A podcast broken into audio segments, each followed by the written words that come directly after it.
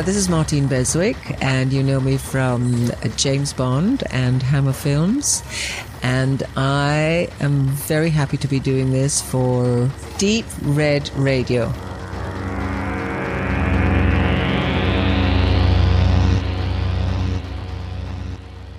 Herzlich willkommen, liebe Hörer, nunmehr schon zur neunten Sendung in diesem Jahr. Wir haben wieder eine Menge für euch vorbereitet. Wir waren im Kino, wir haben uns vor die Glotze gesetzt, dort die Neuveröffentlichungen geguckt, aber auch Fernsehen gesehen, Stichwort Dresdner Tatort, die aktuelle Folge. Wir haben Stimmen eingefangen für diese Sendung, die nicht so oft dabei sind. Lasst euch überraschen, wer.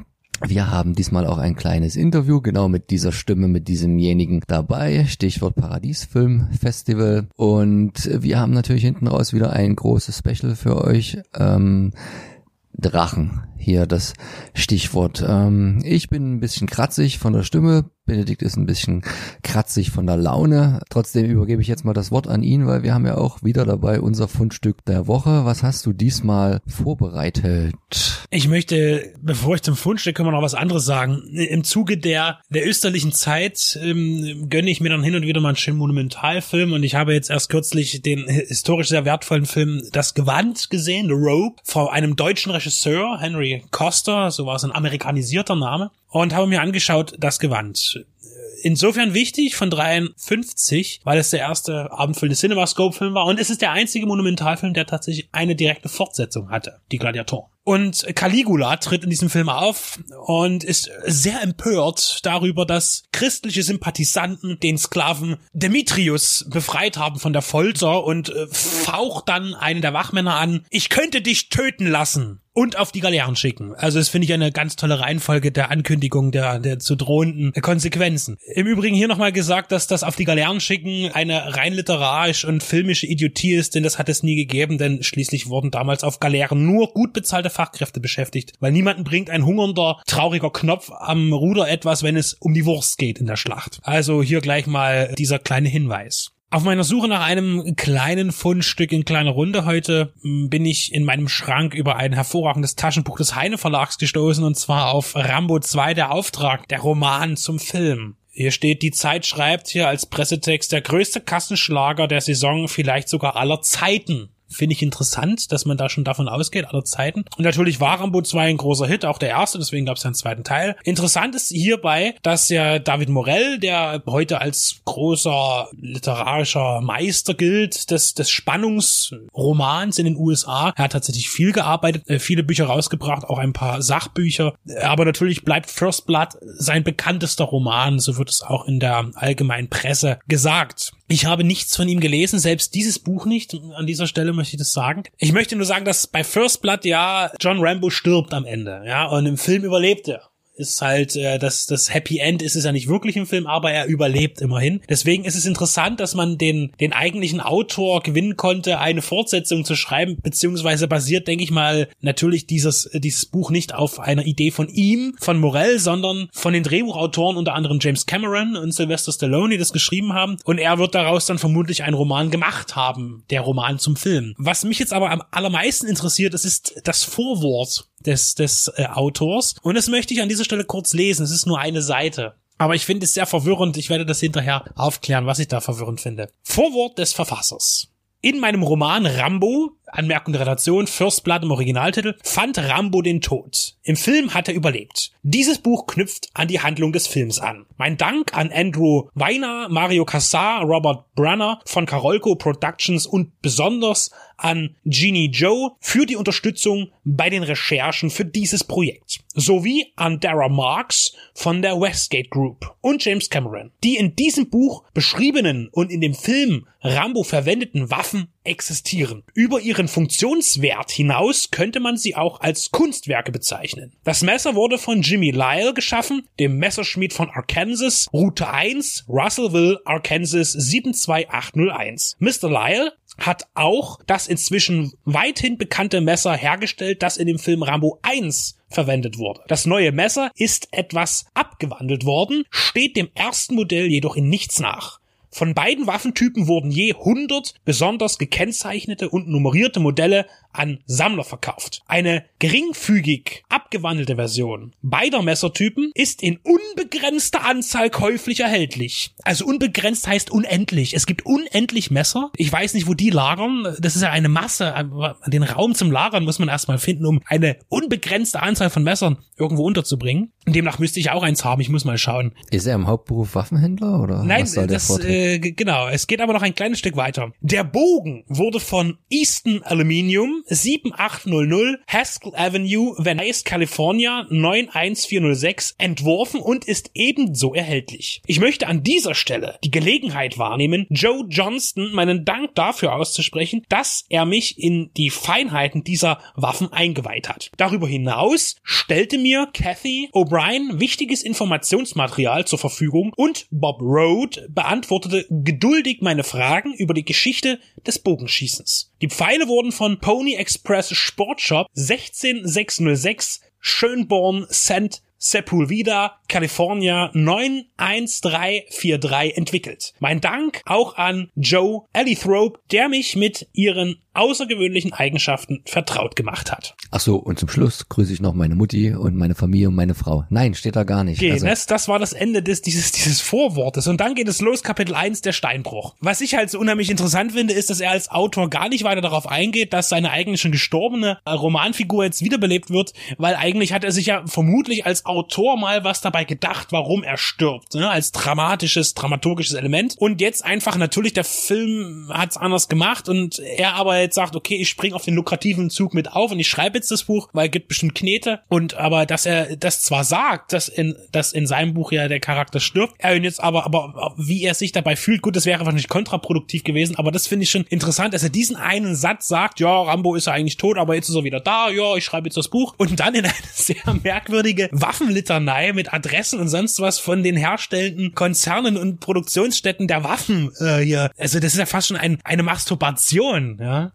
Das ist eh schon ein spannendes Beispiel, was ich mich auch immer gefragt habe, dass das Buch zum Film, da kann es ja verschiedene Herangehensweisen geben und so ein paar Bücher zum Film habe ich auch schon gelesen und manche sind da halt wirklich sehr ähnlich wie der Film, wo man annehmen könnte, der Film war sogar zuerst da. Und dann hat man so von aus dem Drehbuch ein Buch gemacht und wirklich das Buch zum Film. Und manchmal ist es ja auch andersrum, wo es halt eine Romanadaption ist und dann gibt's aber irgendwie noch so den Mittelweg, wo das halt schon irgendwie zu dem Film entstanden ist, das Buch, aber trotzdem in die Abweichung ungemein sind. Da weiß man nie so genau, was man letztendlich letztendlich in der Hand hat. Um das abzuschließen, Rambo Last Blood, was erhoffst du dir, erwartest du dir? Jetzt waren ja die ersten Fotos zu sehen im Internet vor kurzem.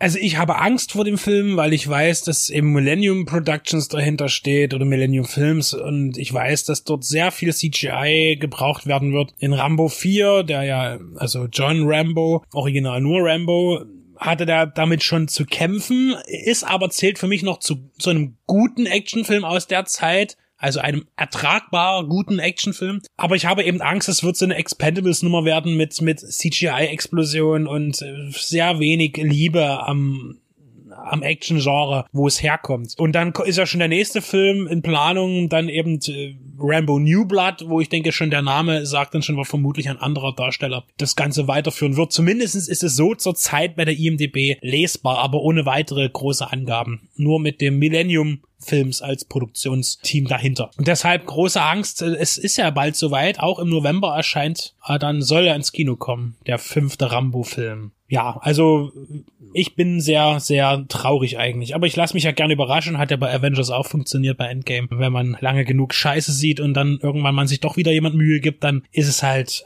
kann man sich auch mal überraschen lassen. Ja, also das Buch ab sofort im Handel für 6,80 Mark vom Heine Verlag. Im Taschenbuch habe ich's, ja. Also auf jeden Fall eine tolle Sache, werde ich nie lesen, weil ich glaube, ein Action-Action-Film lesen ist irgendwie nicht so ganz geil. Also gucke ich mir lieber nochmal Rambo 2 an. Ich mag die Reihe generell, also auch den zweiten Teil. Schön, auch das Cover ist schön. Schön, hier ist auch der Bogen drauf. Wo kriege ich den nur her? Ich werde gleich nochmal das Vorwort lesen. Und während ich mir jetzt nochmal reinziehe, wo ich welches Messer und welchen, äh, welche Waffe kaufen kann äh, und das nochmal nachgoogle, gehen wir über ins reguläre Programm. Ich habe jetzt den Leo aus Jena neben mir sitzen und wir wollen ein bisschen sprechen über die zweite Auflage des Paradies Filmfestival dieses Jahr und jetzt mitschreiben vom 12. bis 16. Juni 2019 wieder im Trafo, aber er hat schon angedeutet, da gibt's noch mehr. Hallo Leo, herzlich willkommen. Tob dich ein bisschen aus. Erzähl mal, ihr habt das ein bisschen breiter aufgestellt äh, und euch vergrößert schon im zweiten Jahr. Was kann man erwarten? Ja, also wir haben noch keine Kinder bekommen, beziehungsweise Falkos Kind kam schon etwas früher. Nein, vielen Dank, dass ich hier bei euch sein kann und ein bisschen Werbung für unser Festival machen darf. Denn nachdem wir letztes Jahr unser erstes Paradiesfilmfestival in Jena gestartet hatten, mit den Schwerpunkten um den italienischen Regisseur Aldo Lado und den DEFA-Film, Verbotsfilm, ähm, ne? Ja, die Ver Verbotsfilm. Oder schwieriger. Sagen wir mal so, Filme, die vielleicht teilweise wenig gezeigt wurden und ähm, so oder so einer Neuentdeckung ähm, bedürfen. Dem haben wir uns gewidmet. Und dieses Jahr haben wir uns im Team verbreitert und damit auch das Programm ausgedehnt. Gar nicht im negativen Sinne, sondern wir hoffen damit, äh, möglichst verschiedene Zielgruppen auch ansprechen zu können. Ähm, zu unserem Team, zu Falco und mir, sind die Julia, der Tino und der Christian gestoßen, die auch schon teilweise im letzten Jahr ähm, durchaus sehr beteiligt waren, aber diesmal auch sich eigenen Schwerpunkten widmen. Diese Schwerpunkte sind zum einen wird erneut das, der italienische Genrefilm sehr wichtig sein. Um diesen Schwerpunkt, diesen Fokus werde ich mich kümmern. Da werden wir Genrefilme von Antonio Bido und Francesco Barilli zeigen. Ersterer, Antonio Bido, wird auch auf jeden Fall zu Gast sein, gemeinsam mit einem italienischen äh, Filmjournalisten, einem Freund von mir, Claudio Bartolini. Zusammen werden sie auch Vorträge halten, irgendwelche unentdeckten Making-of-Fotos bringen sie mit im Gepäck, also wirklich sehr reichhaltig. Und mit Francesco Barelli stehen wir im Moment noch in Verhandlungen. Er ist wohl auch mit einem Kurzfilm, den er jetzt vor kurzem gedreht hat, eigentlich ist er in letzter Zeit vor allem als Maler tätig, als ein enorm kunstvoller Regisseur, wo ihm vor allem die Bildgestaltung sehr wichtig ist, nach Cannes eingeladen und da muss er sich jetzt halt entscheiden, ob er zu uns nach Jena oder dann doch irgendwie in dieses kühle Cannes, in dieser unattraktiven südfranzösischen äh, Küste möchte. Ja, das ist der Italien-Schwerpunkt, der mir natürlich besonders am Herzen liegt. Ein ganz besonders liegt mir natürlich jeder Schwerpunkt am Herzen. Ein anderer ist zum türkischen Kino, dem widmet sich Tino mit einer, ja, Werkschau kann man sie nennen. Da sollen vier Filme des türkischen Filmemachers Yilmaz Güney laufen. Be betreut, moderiert, anmoderiert werden die Filme von dem, ich nenne ihn jetzt einfach mal so türkischen Türkploitation-Experten Cem Kaya, der vor allem durch seine Doku, Remake, Rip-Off, irgendwie so war der Titel zum türkischen B-Movie-Kino dadurch sehr bekannt geworden ist und äh, ein absoluter Experte ist und die Retro begleiten wird. Und dann haben wir drei Schwerpunkte, die sich eigentlich alle dem DEFA-Film widmen. Einmal der DEFA-Film der Wendezeit, die sogenannte vierte Generation, das heißt Filme, die im späten 18, Anfang 90ern nur wenig oder gar nicht mehr gelaufen sind und so komplett unter dem Radar laufen. Da gibt's ganz, ganz tolle Filme. Um diesen Schwerpunkt kümmert sich vor allem der Falco, die Julia widmet sich dem Kinder- und Märchenfilm und der Christian hat die DEFA-Regisseurin Iris Gusner eingeladen, die auch vor Ort sein wird. Ich glaube, sie hat gut zehn DEFA-Filme gemacht, von denen wird eine Auswahl laufen und natürlich das Besondere an unserem Festival, womit wir uns so ein bisschen in Anführungsstrichen rühmen wollen, ist, dass wir fast ausschließlich, in Einzelfällen ist das nicht möglich, fast ausschließlich von analogem Material von 35 Millimetern zeigen. Neben eben diesem analogen Schwerpunkt ist, glaube ich, vor allem wichtig, dass wir sehr, sehr viele Gäste haben.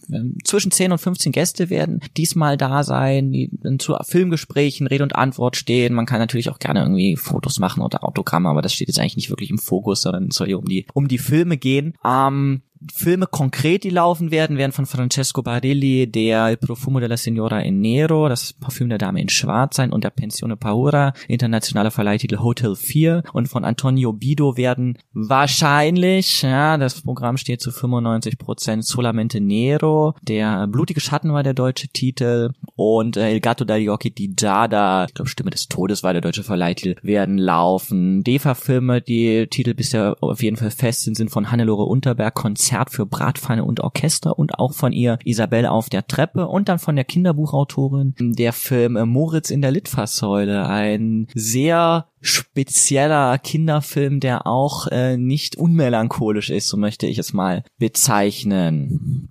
Das war früher auch immer ein großer Traum von mir, mal in so einer Litfaßsäule zu wohnen. Fand ich total faszinierend, weil ich mir das eigentlich immer nie mit den Platzverhältnissen so, dann doch so richtig vorstellen konnte unsere Kernkompetenz bei Deep Radio, da brauchen wir jetzt ja niemanden täuschen, ist wahrscheinlich am ehesten das, was dein Feld ist auf dem Festival, der italienische Film, das Genre-Kino. Ich fand das voriges Jahr mit Aldo Lado extrem cool gemacht, weil das so familiär war. Du hast ihn selber vom Flughafen abgeholt abgeholt. Ich hoffe, das darf man jetzt sagen, ne? aber nein, ne? er, ist, er ist ganz alleine im hohen Alter geflogen, äh, aus Mailand gekommen.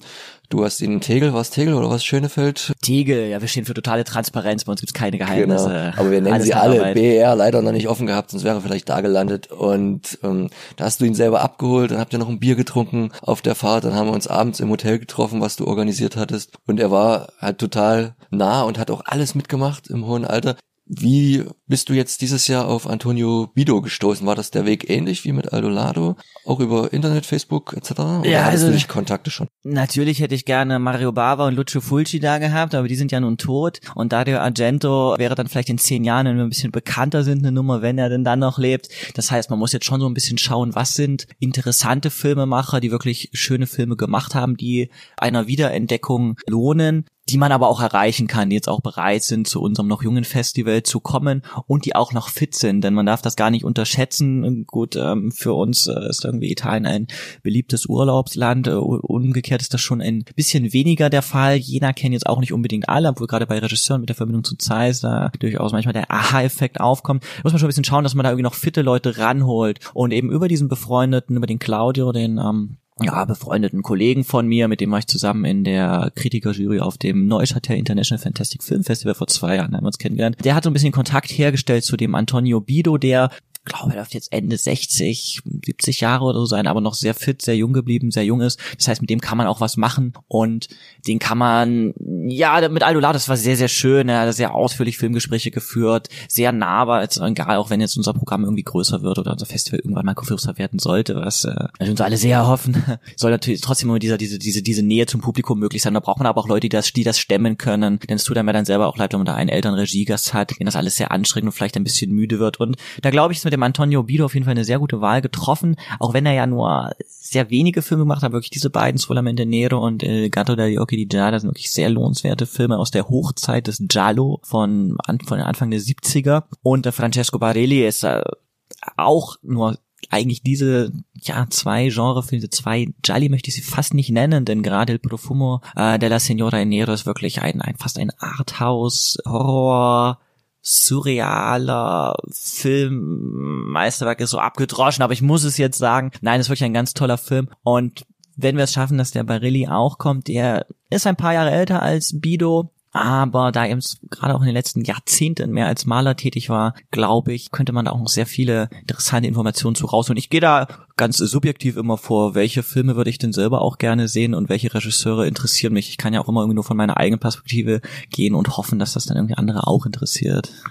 Im letzten Jahr habe ich als mithelfende Hand den Trafo kennengelernt. Das war eure damalige Spielstätte, was ja eine unglaublich einzigartige Location ist. Also so eine alte Fabrikhalle, die dann noch in, in mühsamer Arbeit in den letzten Tagen auch noch, es hat alles dann zum Punkt gepasst, aber umgebaut wurde. Die zwei Projektoren da reingebaut, die, die Leinwand, das ist ja, ich weiß gar nicht, habt ihr das zwischenzeitlich alles wegräumen müssen oder steht das und der Aufwand ist jetzt ein bisschen geringer in Vorbereitung oder das gleiche Spiel wie letztes Jahr? Es steht nichts mehr im Trafo, also das Trafo, wer das nicht kennt, in Jena hat sich so ein bisschen zu einem kulturellen Hotspot von ausgehend von einem Geheimtipp hin entwickelt. Es ist ein altes Straßenbahn-Transformationsgebäude, wahrscheinlich am ehesten kann man sagen so wie eine kleinere leere Fabrikhalle, der wirklich einen sehr sehr schönen Charme hat, wo wir letztes Jahr eine finde ich beachtlich große Leinwand, die wir selbst gebaut haben, Falco und ich vor allem. Falco ähm, hatte das alles konzipiert und ich habe dann mehr so irgendwie assistiert und mal den Hammer gehalten. Haben wir gebaut und da reingezimmert aus dem alten Saal des Schillerhofs, den Schillerhof-Kino gibt es immer noch, ähm, haben wir äh, ist der Trafo mit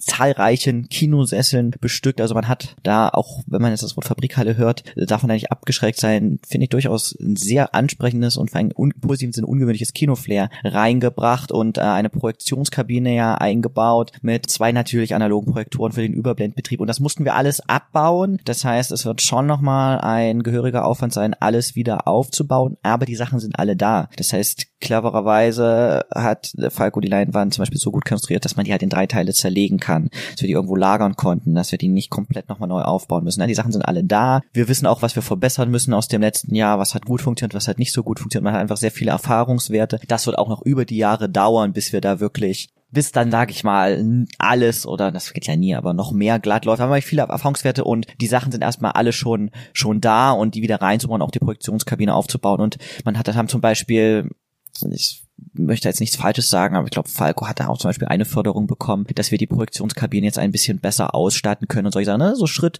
Schritt für Schritt wird das alles noch, noch ein bisschen professioneller und schöner, einfach für einen noch sauberen, sauberen Filmgenuss. Und wir sind ja auch nicht nur im Trafo dieses Jahr, sondern mit dem breiteren Programm müssen wir uns, müssen wir uns natürlich auch örtlich breiter aufstellen und werden auch im Kino am Markt, am Markt eben und im Kino im Schillerhof in Jena Ostfilme zeigen. Da ist dann eben schon alles da beziehungsweise im Kino im Schillow ein analoger Projekt. Im Kino am Markt werden dann wahrscheinlich Ausnahme, die Ausnahmefilme, die nicht ähm, analog verfügbar sind, laufen.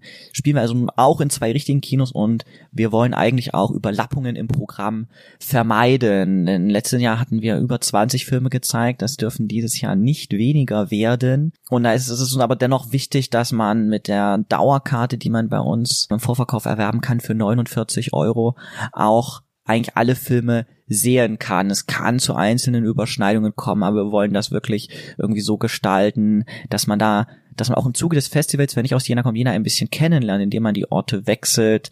Auf den Wegen liegen auch schöne Bars und Cafés, wo man sich zu anschließenden oder vorhergehenden Filmbesprechungen treffen kann, dass man da auch ein bisschen unsere, finde ich, durchaus auch äh, einladende kleine Stadt ein bisschen kennenlernen kann. Wie gesagt, Dauerkarte für 49 Euro. Jetzt kommt der reine Werbeteil des, äh, dieser Ankündigung. Der Vorverkauf startet ab 13. Mai und wem ich, wen ich jetzt noch nicht gelangweilt habe mit meinen Infos zum Festival, der kann gerne mal unter www.paradies-film-festival.de oder unter gleichem Namen auf Facebook reinschauen. Das Programm wird jetzt äh, sukzessive sich aufbauen, aber die wichtigsten Infos stehen da auch schon und ansonsten kann man uns auch einfach anschreiben, sprich die Facebook Facebook-Seite oder an die E-Mail-Adresse, die auf der Website steht, für Reservierung, für Rückfragen, für Anregungen, was auch immer, natürlich auch äh, großzügige Spenden. Ja. Wir werden auf jeden Fall dieses Jahr in doppelter Stärke dabei sein. Benedikt kommt, paar Tage, ich komme paar Tage. Gar nicht so sehr jetzt pressemäßig, sondern wahrscheinlich eher mit anpackend. Mal gucken. Und wir freuen uns auf jeden Fall drauf. Also ich habe schon Bock, vor allen Dingen auch im Trafo, den jetzt mal zu einer anderen Jahreszeit zu erleben. Das war ja wahrscheinlich auch noch so voriges Jahr so ein kleines Ding mit der, mit der Temperatur, dass er noch heizen musste, das fällt dieses Jahr alles, alles weg. Da ist im Juni wesentlich schöner. Oder da freut man sich vielleicht sogar, man wird dass sich man über dann, die Kühle im Trafo freuen, das kann ich Richtig. schon jetzt versprechen. Ne? genau. Hast du denn, um das mal abzuschließen, um so ein bisschen aus dem Nebkästchen zu plaudern, schon die Erfahrungswerte nach einem Festival, dass es leichter wird, in Anführungszeichen Sponsoren, Förderer, Mitarbeiter zu finden? Oder ist das immer noch ein langer Weg bei der Organisation des Ganzen, weil ihr es ja schon größer aufgestellt habt? Es ist immer noch ein langer Weg. Natürlich bestehen bestimmte Kontakte schon, was jetzt auch zum Beispiel die Filmsuche, zum Beispiel der Kopien in Italien angeht oder die Filmsuche der, der DEFA-Kopien. Da sind einfach die Kontakte schon da. Gerade Falco steht in sehr engen Kontakt mit dem Herrn Schenk, der die ganze Zeit über zum Beispiel in unserem Festival anwesend sein wird und da Rede und Antwort stehen wird. Das ist ja der Vorsitzende der DEFA-Stiftung, der Experte dafür und da muss man sagen, da die DEFA-Stiftung unterstützt uns da auch in äh, verschiedenen Bereichen sehr was, was diesen Part unseres Festivals angeht. Und das sind natürlich alles große Vorteile. Und man hat, wie gesagt, die Erfahrungswerte, aber es ist immer noch ein wahnsinniger äh, organisatorischer Aufwand, den ja Falco und ich und jetzt eben auch die drei anderen, eigentlich jeder zu gleichen, zu gleichen Teilen. Ich denke dennoch, der Bärenanteil liegt da gerade, was jetzt Förderanträge, Sponsoren oder auch Kommunikation bei für, für, für Grafiken und so, obwohl der, der Tino jetzt auch ähm, ähm, stark dabei ist, immer noch ein bisschen diesen Bärenanteil hat. Es ist einfach Kommunikation. Also eigentlich kann man hier jeden Tag irgendwie vier Stunden mit E-Mail-Verkehr zubringen. Und eigentlich müsste man sagen, okay, irgendwie ein halbes Jahr nehme ich mich jetzt komplett aus dem Beruf raus. Äh, wir haben so viel Geld, wir können uns das leisten und machen das Festival ganz toll. Und so gibt es eben doch irgendwie immer Sachen, die ein bisschen hinten runterfallen oder man ist irgendwie gestresst und hat irgendwie eigentlich gar keine Lust, dann nach seinem acht Stunden Job dann noch irgendwie was für das Festival zu machen. Und dann wird dann vielleicht auch manchmal im Team der Ton etwas schärfer. Aber ich denke, das gehört alles irgendwie dazu. Und am Ende freuen sich alles, wenn die Filme laufen. Aber ich glaube, wir hoffen, hoffen und sicher wird das auch ein Weg sein, dass mit äh, der, der zunehmenden Anzahl an Paradiesfilmfestivals, die wir vielleicht mal irgendwann gemacht haben, die Arbeit noch besser verteilt und äh, optimiert werden kann. Wir freuen uns auf jeden Fall drauf. Also 12. bis 16. Juni, das ist Mittwoch bis Sonntag, fünf Tage. Und ja, bald das Programm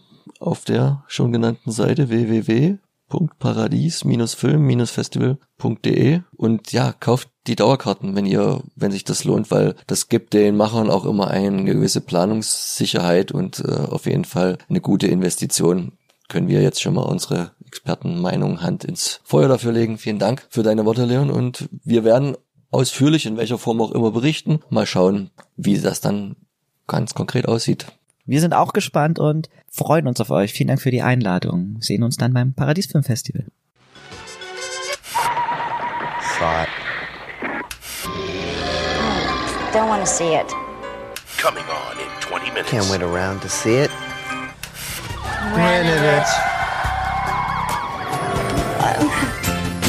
Video. It's the only way to get what you want to watch when you want to watch it. Action, adventure, horror, comedy, drama, suspense, romance. Great entertainment. Always a great value. Ah, video, it's what you wanna watch. A maniacal killer breeds a strain of giant bees that can kill a human being on command.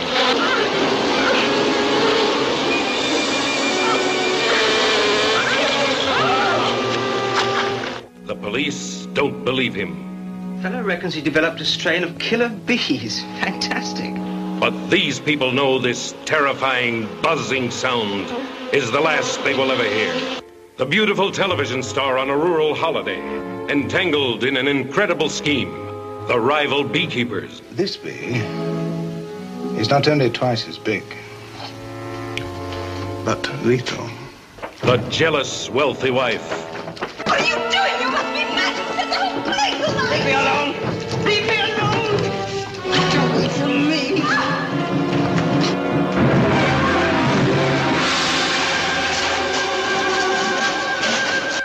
Innkeeper who fears for his daughter's life. But I think you should stop going up to the Hargrove farm.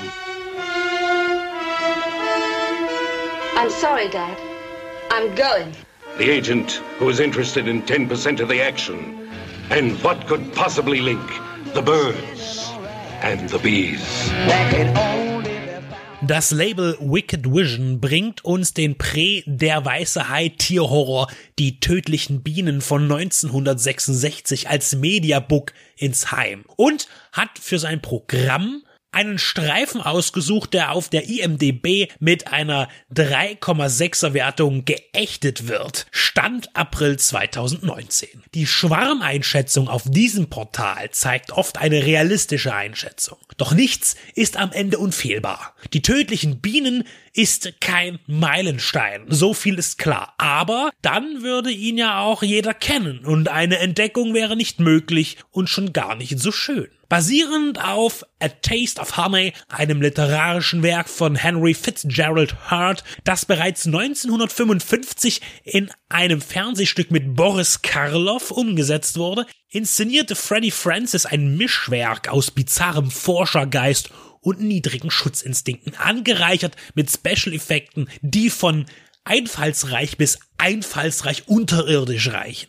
Was manch einem Filmpassanten abschrecken mag, zieht andere aber wiederum an.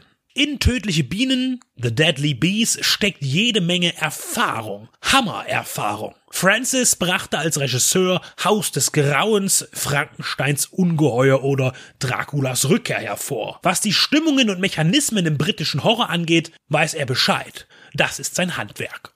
Und eines seiner Werkzeuge war die Kamera, die er auch im wesentlich prominenteren Beispielen bediente. Wenn andere inszenierten, beispielsweise Martin Scorsese im Cup der Angst Remake oder David Lynch und seiner Straight Story. Die tödlichen Bienen war aber kein Hammerfilm, sondern eine Amicus-Produktion, die von zwei Amerikanern gesteuert wurde, die weit weg der Heimat fruchtbaren Boden für eine Konkurrenz zu Hammer sahen.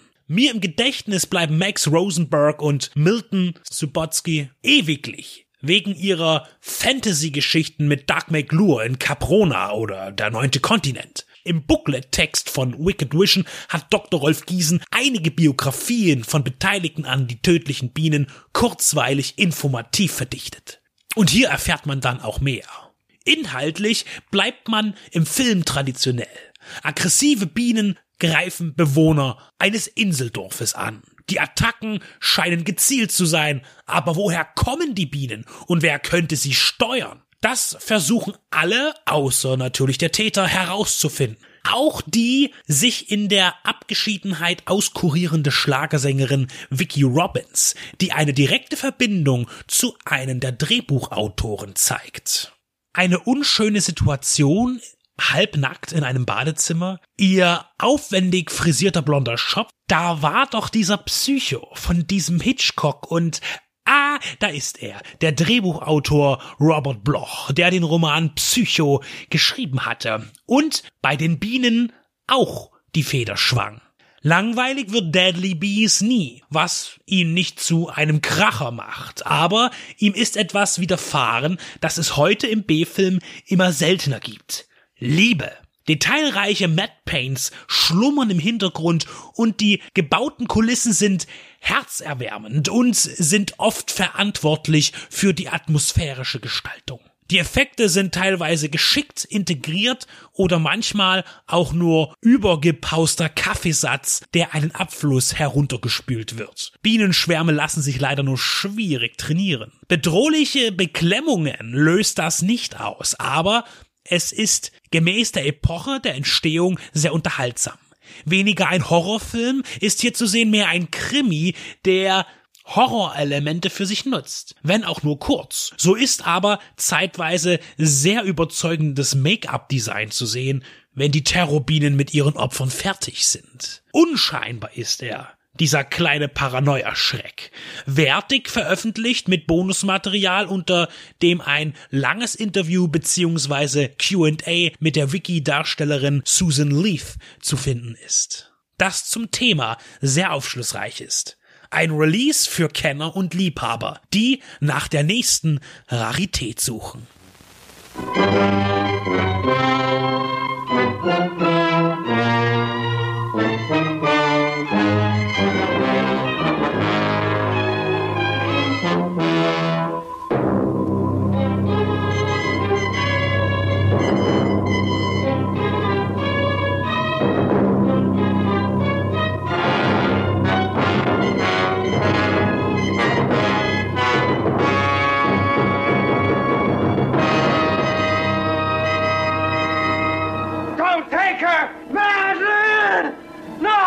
Let me go! Only the incomparable genius of Edgar Allan Poe could knit them so closely together. The burning passions of the purest of loves. The deadly passions of the madly prurient. Madeline, you're leaving this house with me tomorrow. Only I could. For hundreds of years, evil thoughts and evil deeds have been committed within these walls. The house itself is evil now. Here they all are. Ushers. This is monstrous. It waits for me, because very soon I shall be dead. Oh, Madeline, come away with me now.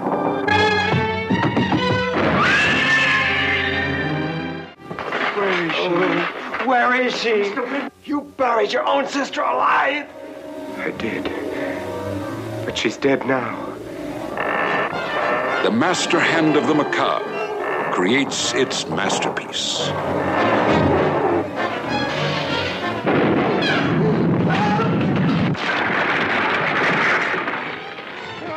Eine Technikbesprechung der aktuellen Blu-ray zu The House of Usher, Die Verfluchten, eine Verfilmung nach Edgar Allan Poe durch Roger Corman. Kurz noch zum Inhalt. Philip Winthrop reist zu seiner Verlobten Madeleine Usher, um sie mit nach London zu nehmen und dort zu ehelichen.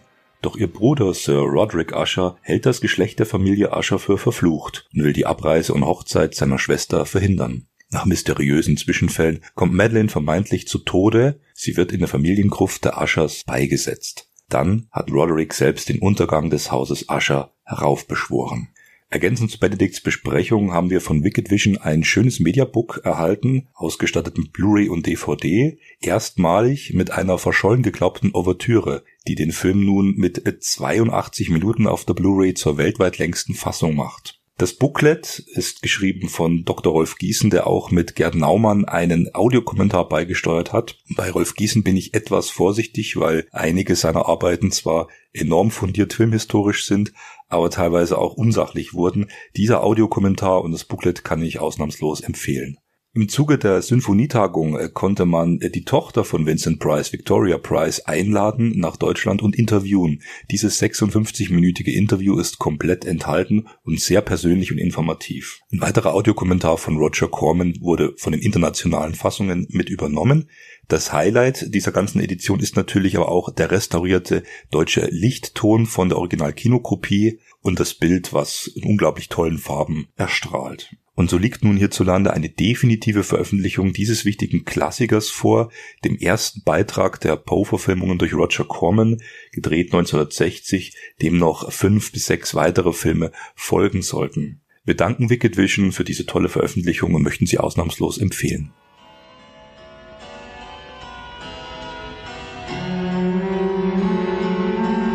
I was trying to find someone to talk to tonight, and I went up to the church to look for an old friend, but he wasn't there. Felt so desperate that I went to confession.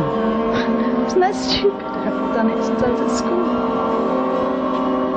Well, there's a man. A man I love.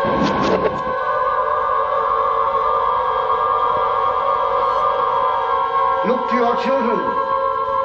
Are they pure? Are they blameless? Think of the spiritual rewards we'll find, Jenny. Here.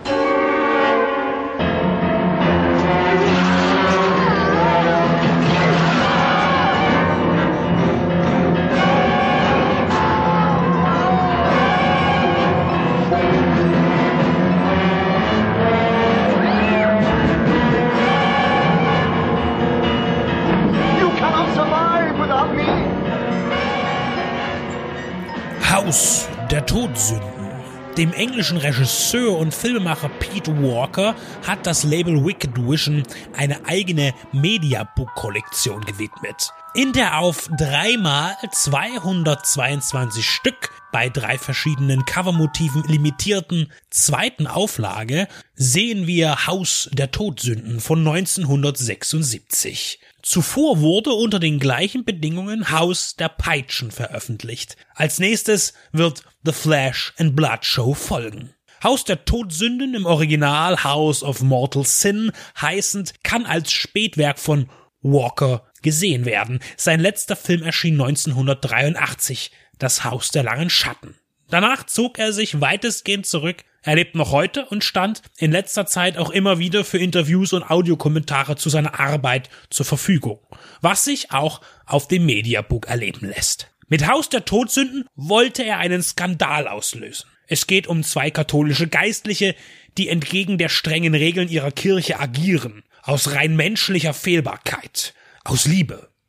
Ihre Liebe zu Frauen äußert sich dabei ganz unterschiedlich. Während der junge Vikar Bernard einer Modernisierung des Klerus offen gegenübersteht und insgeheim einer Aufhebung des Zölibats entgegenfiebert, ist der alterwürdige Pfarrer Meldrum ein Hardliner und jede Verjüngung des Katholizismus ist eine sündige Schwäche der Seele. Aber auch er hegt unkeusche Gedanken und beschreitet einen finsteren Pfad, um seine unterdrückten Gefühle und Gelüste zum Ausdruck zu bringen.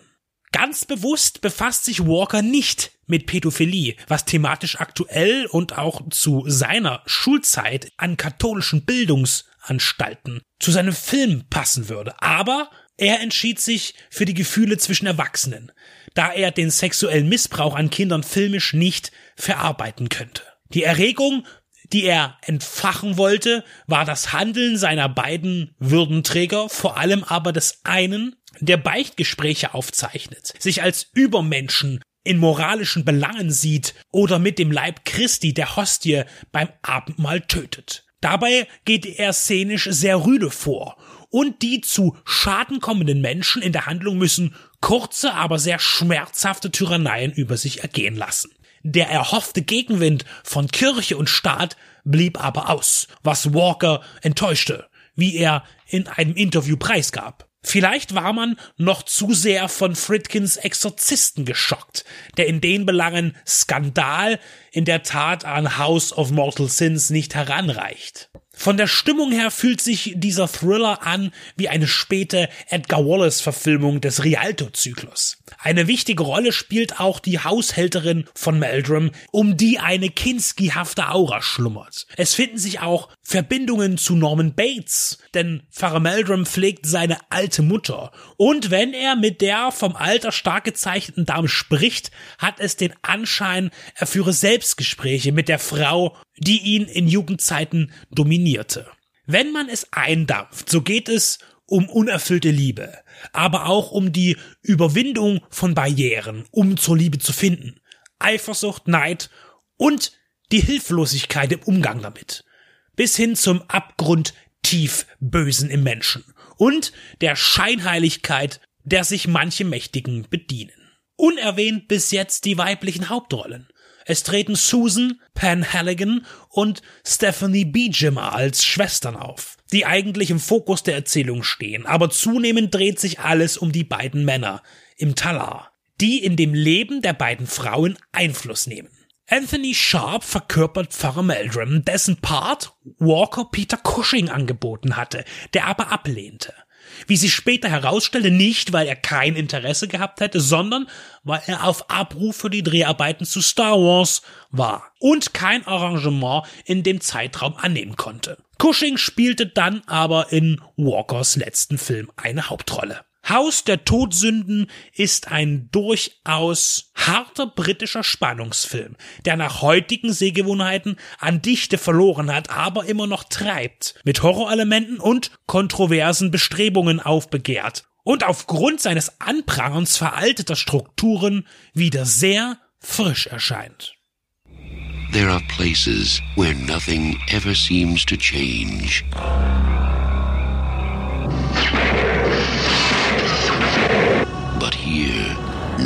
Is what it seems.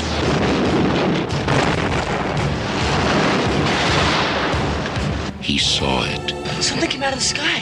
A meteor or something. No one believed it. Don't be talking about things you don't know nothing about.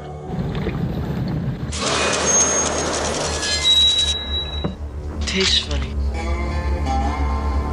It makes vegetables taste weird. There's nothing wrong with the water.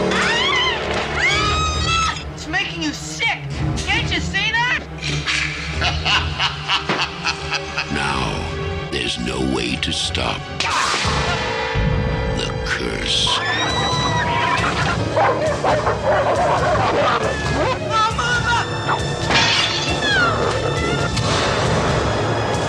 It has come from the heavens, but what it has brought is hell.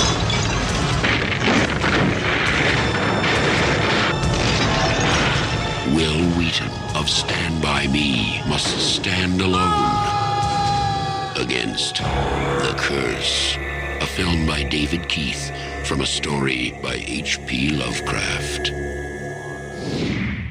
Kurz nachdem der aufgeweckte Farmerjunge Zack seine Mutter bei einem Seitensprung ertappt hat, landet ein großer Meteorit hinter dem Farmhaus der frommen Familie in Tennessee. Ein Zeichen des Herrn? Jedenfalls übt der Himmelskörper Einfluss auf alles Leben in der Umgebung aus. Wenn auch keinen guten. Das Vieh verhält sich aggressiv und zeigt Symptome einer Erkrankung. Tomaten, Äpfel und Kürbisse reifen binnen kürzester Zeit zu überdimensionaler Größe heran, doch wer davon nascht, vergiftet seinen Körper und Geist. Der Wahnsinn treibt grausige Blüten. Ein Familienmitglied nach dem anderen verfällt den Früchten des Grauens. Der Fluch ist stärker als tausend Stoßgebete. Nur Zack verspürt Kraft und Hoffnung in sich, der entarteten Natur zu trotzen. Kann er seine Familie und die ganze Erde retten? Nach gut 25 Jahren auf dem Index kehrt The Curse dank Wicked Vision zurück in die Öffentlichkeit und vielleicht findet auch dieser Lovecraftsche Videothekentitel ein neues Zuhause in eurer Sammlung. Denn The Curse aus dem Jahr 1986 bietet ein Derivat, wie man es nur in der goldenen Ära der 80er Videostores finden konnte. Hier ein bisschen Lovecraft, da etwas von Hoopers Poltergeist, vielleicht noch eine Prise The Gate, die Unterirdischen und als Topping noch etwas Lamberto Bava und Lucio Fulci. Letztgenannter war auch ausführender Produzent und sorgte dafür, dass aus Curse eine internationale Produktion wurde. Was sich für mich in der Betrachtung zwar etwas schwierig gestaltete, aber dazu komme ich noch. Zurück zur internationalen Produktion. Die Außenaufnahmen entstanden in den Tilico Plains, Tennessee sowie in Teilen von Atlanta im Bundesstaat Georgia. Die Effekt- und Studioszenen wiederum wurden in Rom gedreht. Und so setzt sich auch das Team sowohl aus Amerikanern wie auch Italienern zusammen. Sei es die Musik von Franco Michalisi, die Kameraarbeit von Roberto Davanzanti oder der Schnitt von Claudio M. Cutri.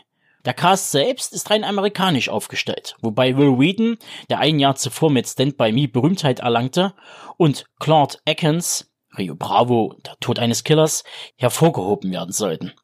Der restliche Cast und Stab am Set sind alte Bekannte, deren Gesichter man sofort erkennt, aber irgendwie nicht richtig zuordnen kann. Zum Beispiel Malcolm Denary, der in The Curse den debilen Redneck-Stiefbruder von Will Wheaton aka Zack verkörpert. Diesen kennen genreaffine Filmliebhaber aus Werken wie Carpenters Christine oder als Dr. Mendel Craven in Independence Day.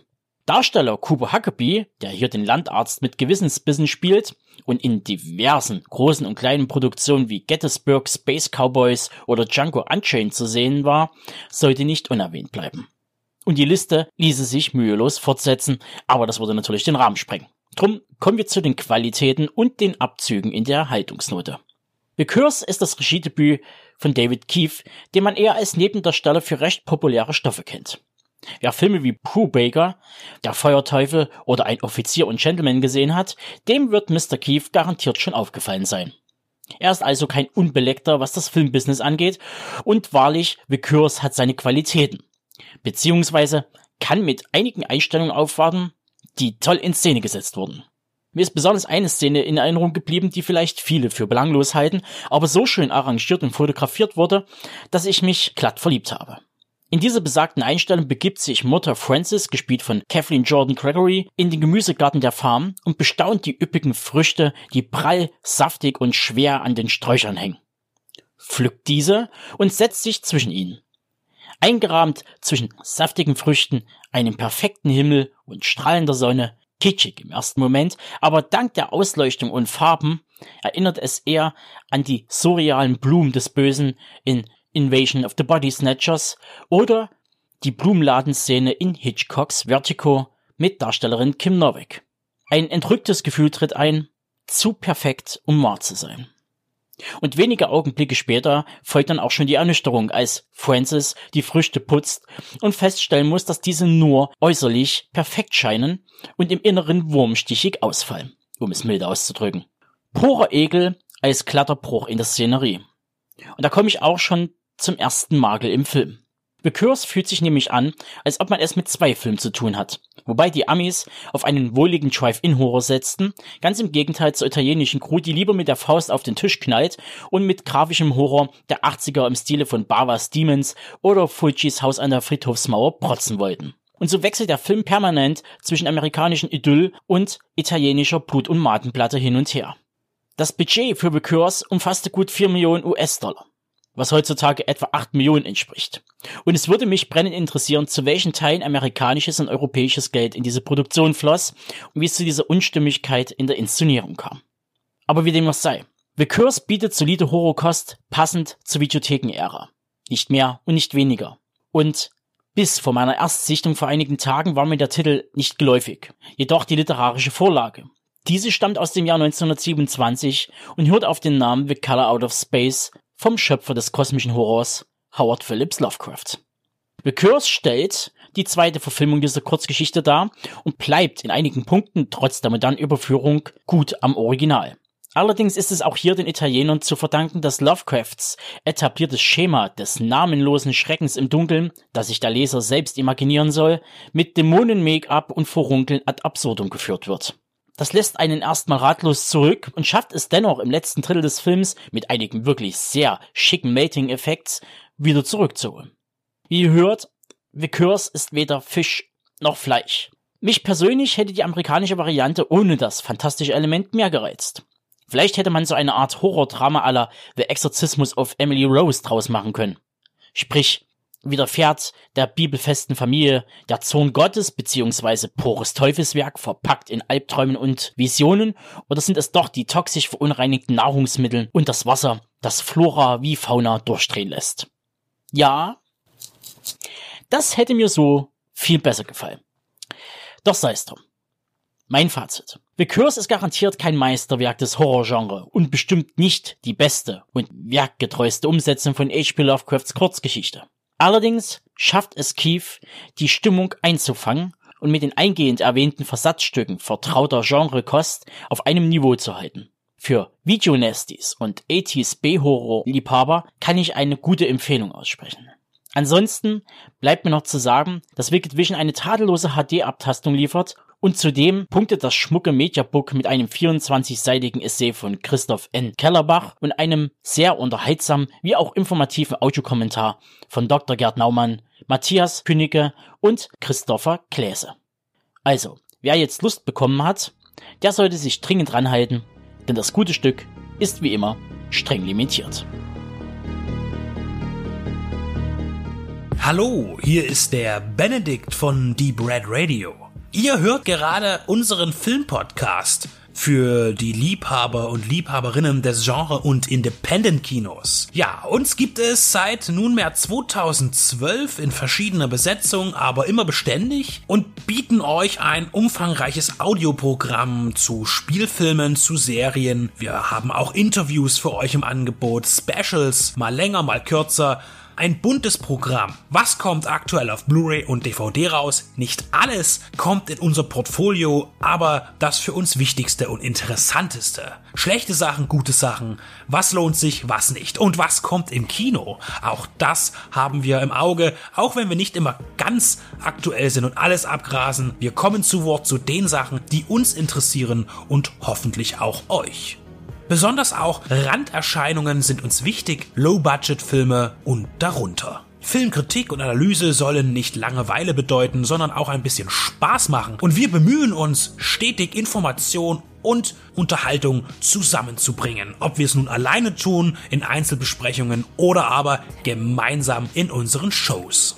Wir berichten auch gerne vom großen Rummel auf den Filmfestivals, Sehen konnte man und wird man uns auf dem Cinestrange Cineways Filmfestivals, auf dem Fantasy Filmfest der Journale oder dem Hardline Kino Extrem. Vor unseren Mikrofonen unterhielten wir uns mit John Landis, John Glenn, Sam Furstenberg oder auch John Huff. Des Weiteren auch Darstellern wie Charles Rettinghaus, Toby Jones, Dieter Laser oder Klaus-Theo Gärtner. Beziehungsweise auch Menschen, die hinter dem Ganzen stehen, Label- und Programmchefs.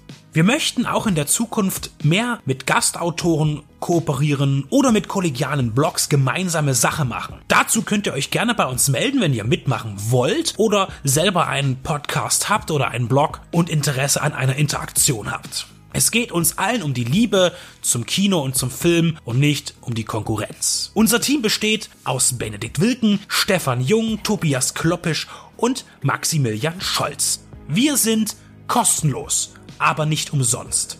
Aber gerne freuen wir uns auch jederzeit um Unterstützung, sei es im Internet durch Klicks und Likes, durch das Weiterverbreiten, durch Teilen, durch die Mundpropaganda und wem das Ganze auch noch vielleicht den ein oder anderen kleinen Euro wert sein sollte, darf das gerne per PayPal bei uns auf der Seite spenden.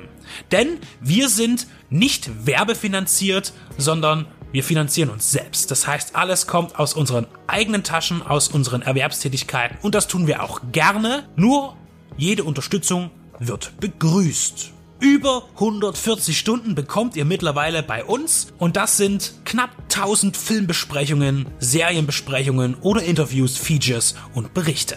Das ist eine ganze Menge und das wird auch noch mehr. Also kommt auf unsere Seite, kommt zu iTunes und wo ihr uns auch immer findet, unterstützt uns, hört uns, liebt uns.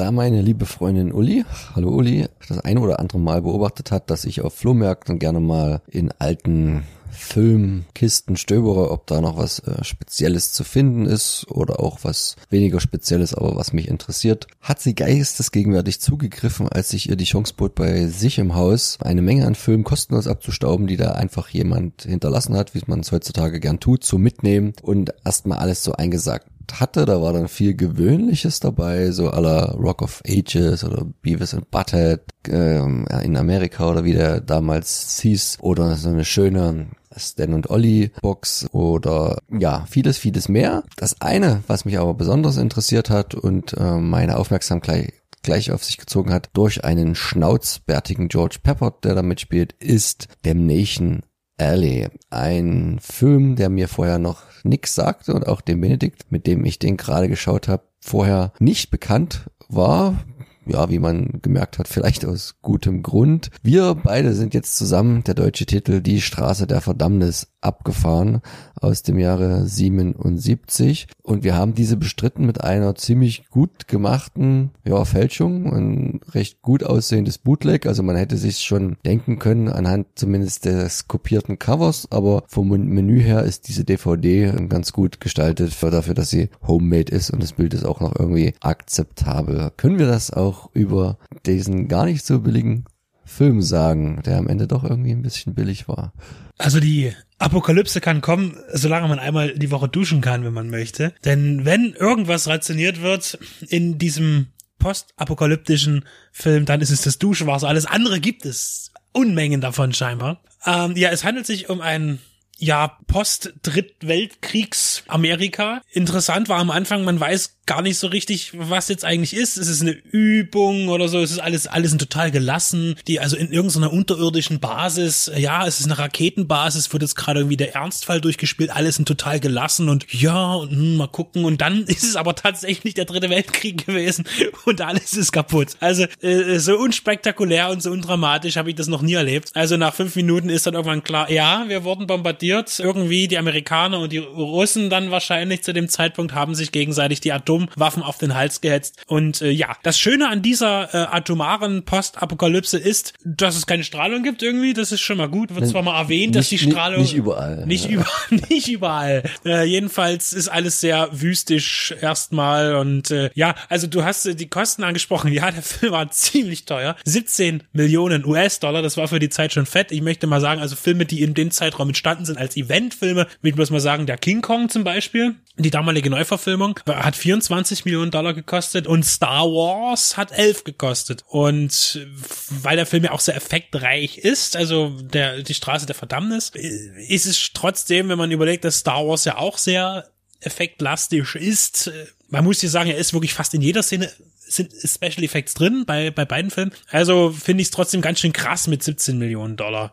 Du hast ja noch was anderes gesagt über Star Wars in Bezug auf diesen Film. Genau, die sind beide von Fox. 20th Century Fox, ja. Weil der äh, Straße der Verdammnis so lange in seiner Produktion gedauert hat, hat Fox sich genötigt gefühlt, einen anderen Blockbuster schnell nachzuschieben. Und der ist dann halt Star Wars gewesen, wie wir wissen, ein bisschen mehr eingespielt als jetzt hier Damnation Alley. Also, Damnation Alley hat in den USA 8 eingespielt, Star Wars dann seinerzeit über 300 Millionen in den USA, weltweit 750 Millionen Dollar. Also das ist schon ein, ein guter Platzfüller gewesen. Und dann hat am Ende auch Damnation Alley vielleicht nicht ganz so sehr wehgetan für Fox. Mich hat der Film die ganze Zeit an Megaforce ein bisschen erinnert, so von dem ganzen Sein her, den wir ja auch schon mal mal ausführlich in der ersten Sendung besprochen haben, äh, wo eben Unmengen an Geld in ein Projekt eingeflossen sind, das nicht mehr als ein C-Movie ist eigentlich und man sich so viel erhofft hatte, aber letztlich so wenig dafür bekommen hat. Ich muss aber jetzt dazu sagen, ich finde den Film gut. Ich finde Damnation Alley ziemlich geil, weil er hat wirklich größtenteils richtig gute Effekte, das heißt auch praktische Effekte natürlich ausschließlich. Wir sind im Jahr 76 in der Produktion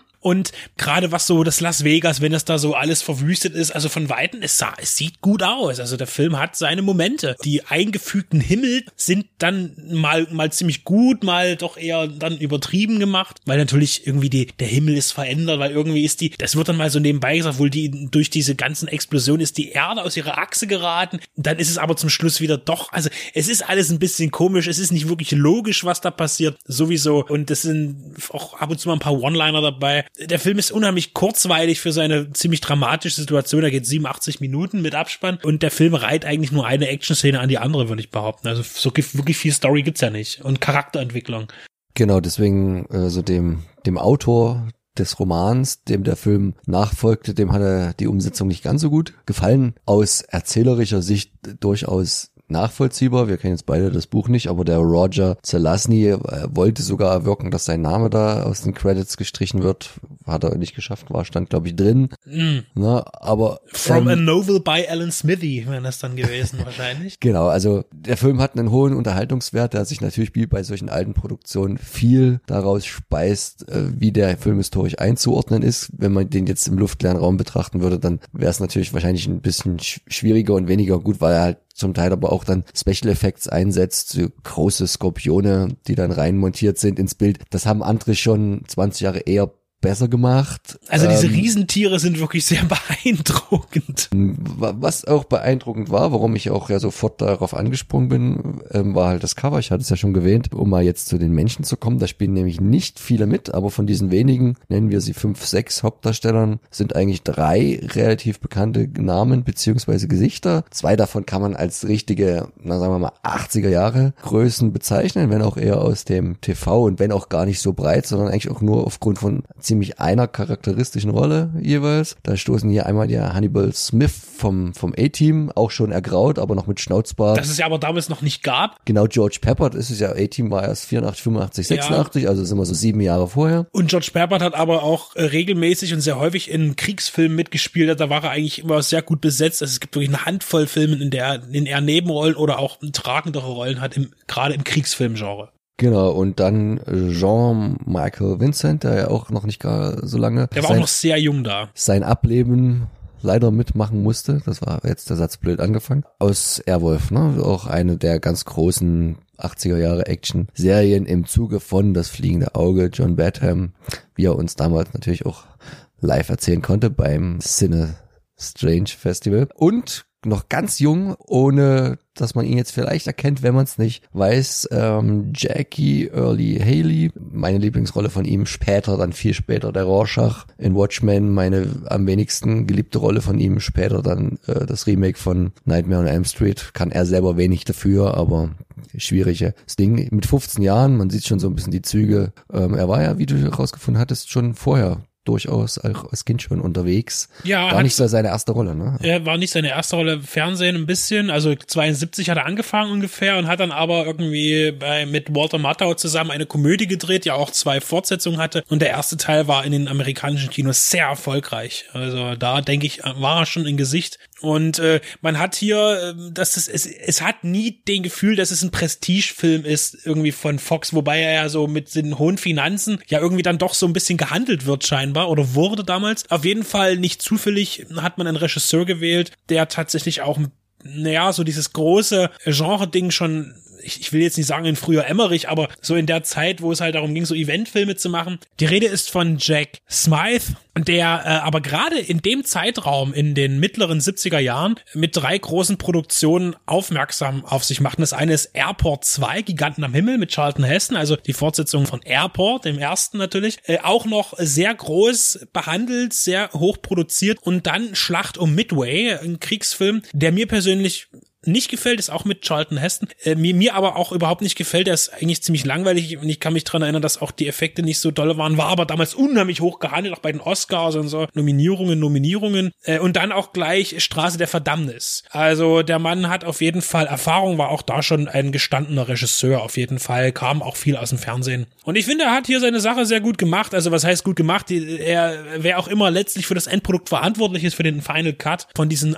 87 Minuten im Pal, muss ich sagen, hat es wirklich gut verdichtet. Also der Film hat ein paar lächerliche Szenen dabei, die einfach, ja, es ist, aber ähm, ähm, wer diesen Film sieht, kann sich auf jeden Fall auf eine hervorragende Final-Freudensequenz freuen, wo man dann merkt, dass man es so ein bisschen geschafft hat. Ich meine, es ist jetzt äh, zwar ein harter Spoiler, dass es ein Happy End gibt, aber wie es gefeiert wird, das Happy End von den vier Reisenden am Ende ist schon ziemlich, ja, uramerikanisch in dem Sinne, äh, möchte ich behaupten. Also mir hat es sehr gut gefallen. Also ich habe überhaupt gar kein Problem mit diesem Film und äh, wir haben ja schon mal geschaut, wie sieht's momentan aus. Er ist zu kriegen auf Blu-ray und DVD, allerdings zu merkwürdigen, also schon so Preisen, wo man sagt, na ja, nee, also ja, also das muss dann jeder selber entscheiden. 20 bis 50 Euro, ne? So eBay Ja, genau. oder eher noch Amazon. Äh, FSK 12 mittlerweile, auf deinem Bootleg ist ein FSK 16 drauf, was auch immer das zu bedeuten hat.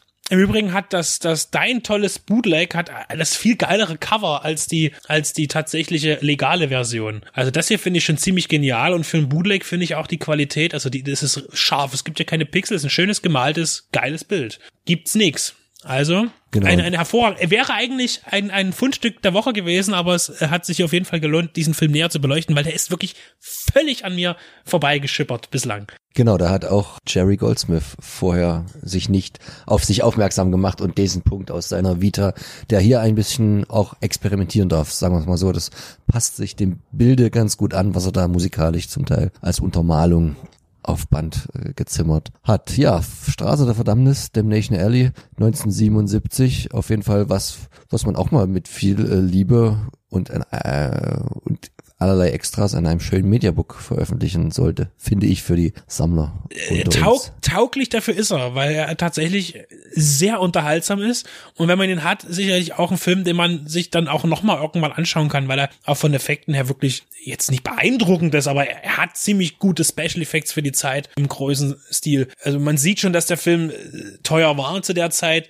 und dann natürlich abgekackt ist, weil, wie gesagt, so, so, ein- so ein Film dieser Größenordnung kann man bei Megaforce mit versenken. Also das sind so Filme, die man schon mal hochwertig anbieten darf. Danke an den generösen Spender. Am 28.04. strahlte die ARD zur besten Sendezeit das Nest aus. Und dabei ist jetzt nicht die Akte X-Folge gleichen Namens, einer der beliebtesten überhaupt gemeint, sondern der 20.15 Uhr Sonntagstatort, den wir natürlich nur besprechen, weil wir Interesse an den heimatlichen Produktionen haben, diese nämlich aus Ostdeutschland, East Germany kommen, wie es in der IMDB so schön geschrieben ist, bei das Nest der siebten Tatort-Verfilmung mit dem Dresdner Team, wollte ich gerade sagen, welches aber mit diesem eine Früchtzellenkur erfuhr, denn wenn ihr das verfolgt habt, stieg ja die Alvara Höfels im sechsten von uns ebenfalls besprochen aus und ja, musste adäquat ersetzt werden. Und dort hat man jetzt den siebten genutzt, um ziemlich sachte, wie Benedikt schon angemerkt hat, die neue Kollegin einzuführen. Sie wird eher mehr so reingeschmissen in den Fall. Hintergründe erfährt man gar nicht so viel, auch wenn schon ein paar sehr tragende dabei sind, auch vor allen Dingen hinten raus. Aber ich denke, da kommt noch eine Menge mit den weiteren Folgen. Hast du den Namen der neuen Kommissarin gleich parat? Wir rollen mal das Feld von hinten auf und kommen später zum sehr interessanten Inhalt. Cornelia Gröschel wird besetzt in der neuen Rolle der Kommissarin Leonie Winkler. Die sogar ziemlich äh, heimatnah gecastet wurde. Ich weiß nicht, ob sie Sie ist in Dresden geboren, Sie ist in der Tat. Und also da hat- 87, das heißt, äh, mein Jahrgang. Guter Jahrgang, wolltest du sagen. Ja, absolut, ja. Man merkt ihr leider überhaupt nicht an, dass sie in Dresden geboren ist, weil dieses typische Sechseln, was so viele Charaktere in den ersten drei, vier Dresdner Tatorten ausgemacht hat, was ja so zum Glück, muss man sagen, verschwunden ist oder sich jetzt nur noch auf so ab und zu mal eine Nebenrolle oder den Brambach halt äh, beschränkt, hat sie nicht. Also man hört es ihr tatsächlich nicht an. Es ist halt trotzdem ein netter und schöner Fakt am Rande, dass man da jemanden gefunden hat, der dort tatsächlich auch einen Bezug hat. Handlungstechnisch wird ein ein Serienmörder gesucht oder gefasst. Das ist hier so ein bisschen wie eine Columbo-Folge. Man weiß relativ zeitig, wer eigentlich der Täter ist, der Leichen, also Menschen entführt, sie tötet und dann präpariert, ausstopft und sie in eine Villa pflanzt, wo er sich dann mit ihnen äh, hinsetzt und so. Und das wird alles sehr, also es geht direkt los. so, so gelangweilt, wie das Benedikt gerade erzählt hat, kann eine Inhaltsangabe nur jemand machen, der schon viel zu viele Horrorfilme gesehen hat.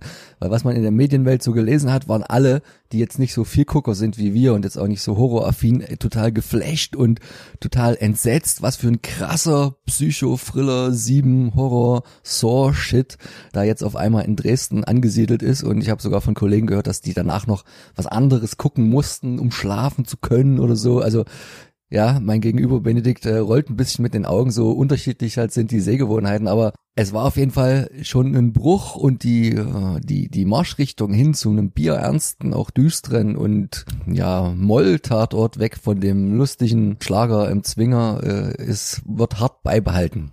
Ja, es ist ja so, dass der Tatort äh, der Dresdner uns von Anfang an nicht wirklich begeistert hat und sich dann aber in eine gute Richtung entwickelt hatte, wo tatsächlich auch mal dieser ganze Spaß und diese ganze, ja, lustige Dresdner Sechselgeschichte da mal ausgeblendet wurde und man sich ernsthaft mit Stoffen beschäftigt hat, geht man jetzt hier für meinen Geschmack einen Schritt zu weit. Denn, denn was ich immer ganz schlimm finde bei Tatorten, die ja ich sag's mal sehr vorsichtig, ein relativ realistisches Bild von deutscher Kriminalität zeigen soll. So war es zumindest irgendwann mal geplant. Natürlich darf es darüber hinausgehen und natürlich ist das, was im Tatort ist, nicht realistisch. In keinem. Aber ich finde, wenn man hier zu weit geht, dann muss man dabei bleiben. So wie bei Till Schweiger war von Anfang an over the top. Und so blieb es. Jetzt ist es so, es wird unheimlich schwer sein, von diesem aktuellen jetzt ausgestrahlten Dresdner Tatort Das Nest, nicht verwandt und nicht verschwägert mit Das Nest, Brutstätte des Grauens, mit Robert Lansing zum Beispiel, aus dem Jahre 88, ein Horrorfilm, der bei MGM verliehen wurde, sondern hier wird es jetzt unheimlich schwer werden, zu einer normalen Geschichte zurückzukehren, weil hier passiert so viel mit den Kommissarinnen, so viel Übel, Leid und Schmerz, der unmöglich einfach weggewischt werden kann. Und rein theoretisch müsste das, dieses unfassbare Ereignis, was hier in diesem Tatort geschildert wird, immer, immer wieder Bezug sein in den nächsten Folgen. Es kann, also im, im realistischen Sinne gesehen. Das heißt, wenn die jetzt das nächste Mal wieder irgendeinen, ja, ja, irgendeinen so normalen Mörder suchen, der im Affekt irgendwie seine Frau umgebracht hat oder eine Frau, die ihren Mann umgebracht hat, ich denke, dass das wird schwierig werden, dramaturgisch da wieder zurückzugehen auf ein normales Level, sag ich mal. Deshalb, äh, wo, wo ich jetzt eigentlich sagen wollte, was ich immer kompliziert finde bei Tatorten gerade ist, wenn ein direkter Kommissar äh, verwickelt ist in den Mordfall, nicht als Ermittler, sondern eben als, als Opfer. Das hat man zum Beispiel ganz schlimm, ist das ja bei dem Münster-Tatort, den ich überhaupt nicht mag. In jeder Folge, behaupte ich jetzt, ich habe nicht alle gesehen, alle 50 oder viele es mittlerweile sind, aber in jeder, die ich gesehen habe, und das sind mindestens 20 gewesen, wo ich reingeguckt habe, ist immer irgendein Freund, ein Familienmitglied von einem der Kommissare verwickelt in den Fall. Als Täter vielleicht weniger, aber als Opfer irgendwie. Oder die beiden selbst, die Ermittler. Und das ist ja hier auch so, weil ja die Kommissarin Gorniak ist äh, in diesem Fall direkt verwickelt als Opfer.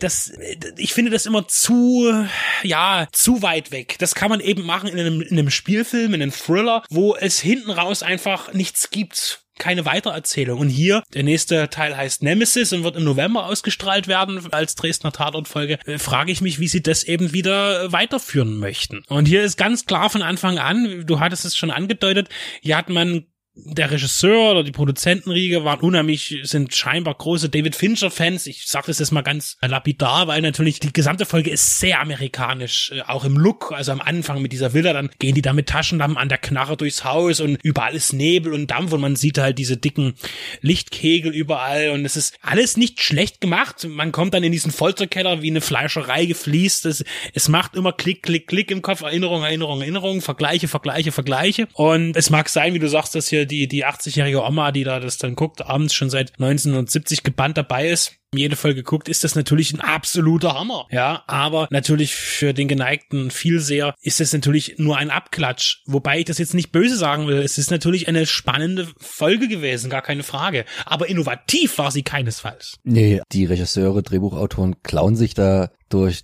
des, durch das filmische Repertoire eines Finchers oder den, Hitchcock, Psycho Hitchcock, ist ja auch dabei, Ausstopfen und so weiter. Küssen sind sie da, Jennifer Aid, es gibt ja ganz viele von den Filmen und der hätte halt auch gut außerhalb dieses Tatort Grundstocks Alleinstehend. gewirkt, vielleicht sogar als so eine sechs Folgen Serie, zehn Folgen irgendwas abgeschlossen. Du hast schon gesagt, die Latte ist jetzt hochgelegt und das eigentlich Interessante wird erst sein, wie sie die Geschichte jetzt äh, in die Normalität holen, wie sie wieder runterkommen oder ob sie jetzt vorhaben, immer so ein Tempo anzuschneiden, was ja meistens beim Tatort gar nicht möglich ist ist, weil dann hat es ja sehr selten, dass es immer die gleichen Drehbuchautoren bleiben oder die Regie ändert sich natürlich auch. Was mir aber halt wirklich gut gefallen hat, ist das Handwerkliche. Die holen es tatsächlich ein bisschen raus aus Dresden. Bei der Folge spielt die Stadt außer die Heide gar keine Rolle. Und auch die Heide ist es nicht. Also, also sie, optisch, sie, wenn man es weiß, ist, sie ist es aber nicht. Aber sie benennen es zumindest, dass mhm. es die Heide sein soll. Aber du hast halt nicht dieses, dieses, was du in den anderen Folgen hattest, wo wir uns immer so köstlich amüsieren konnten, dass du fährst in eine Richtung über die Brücke und dann und auf einmal geht's weiter und sie sind wieder auf der anderen Seite. Also dass, dass sie die Geografie so kaputt machen oder so anpassen,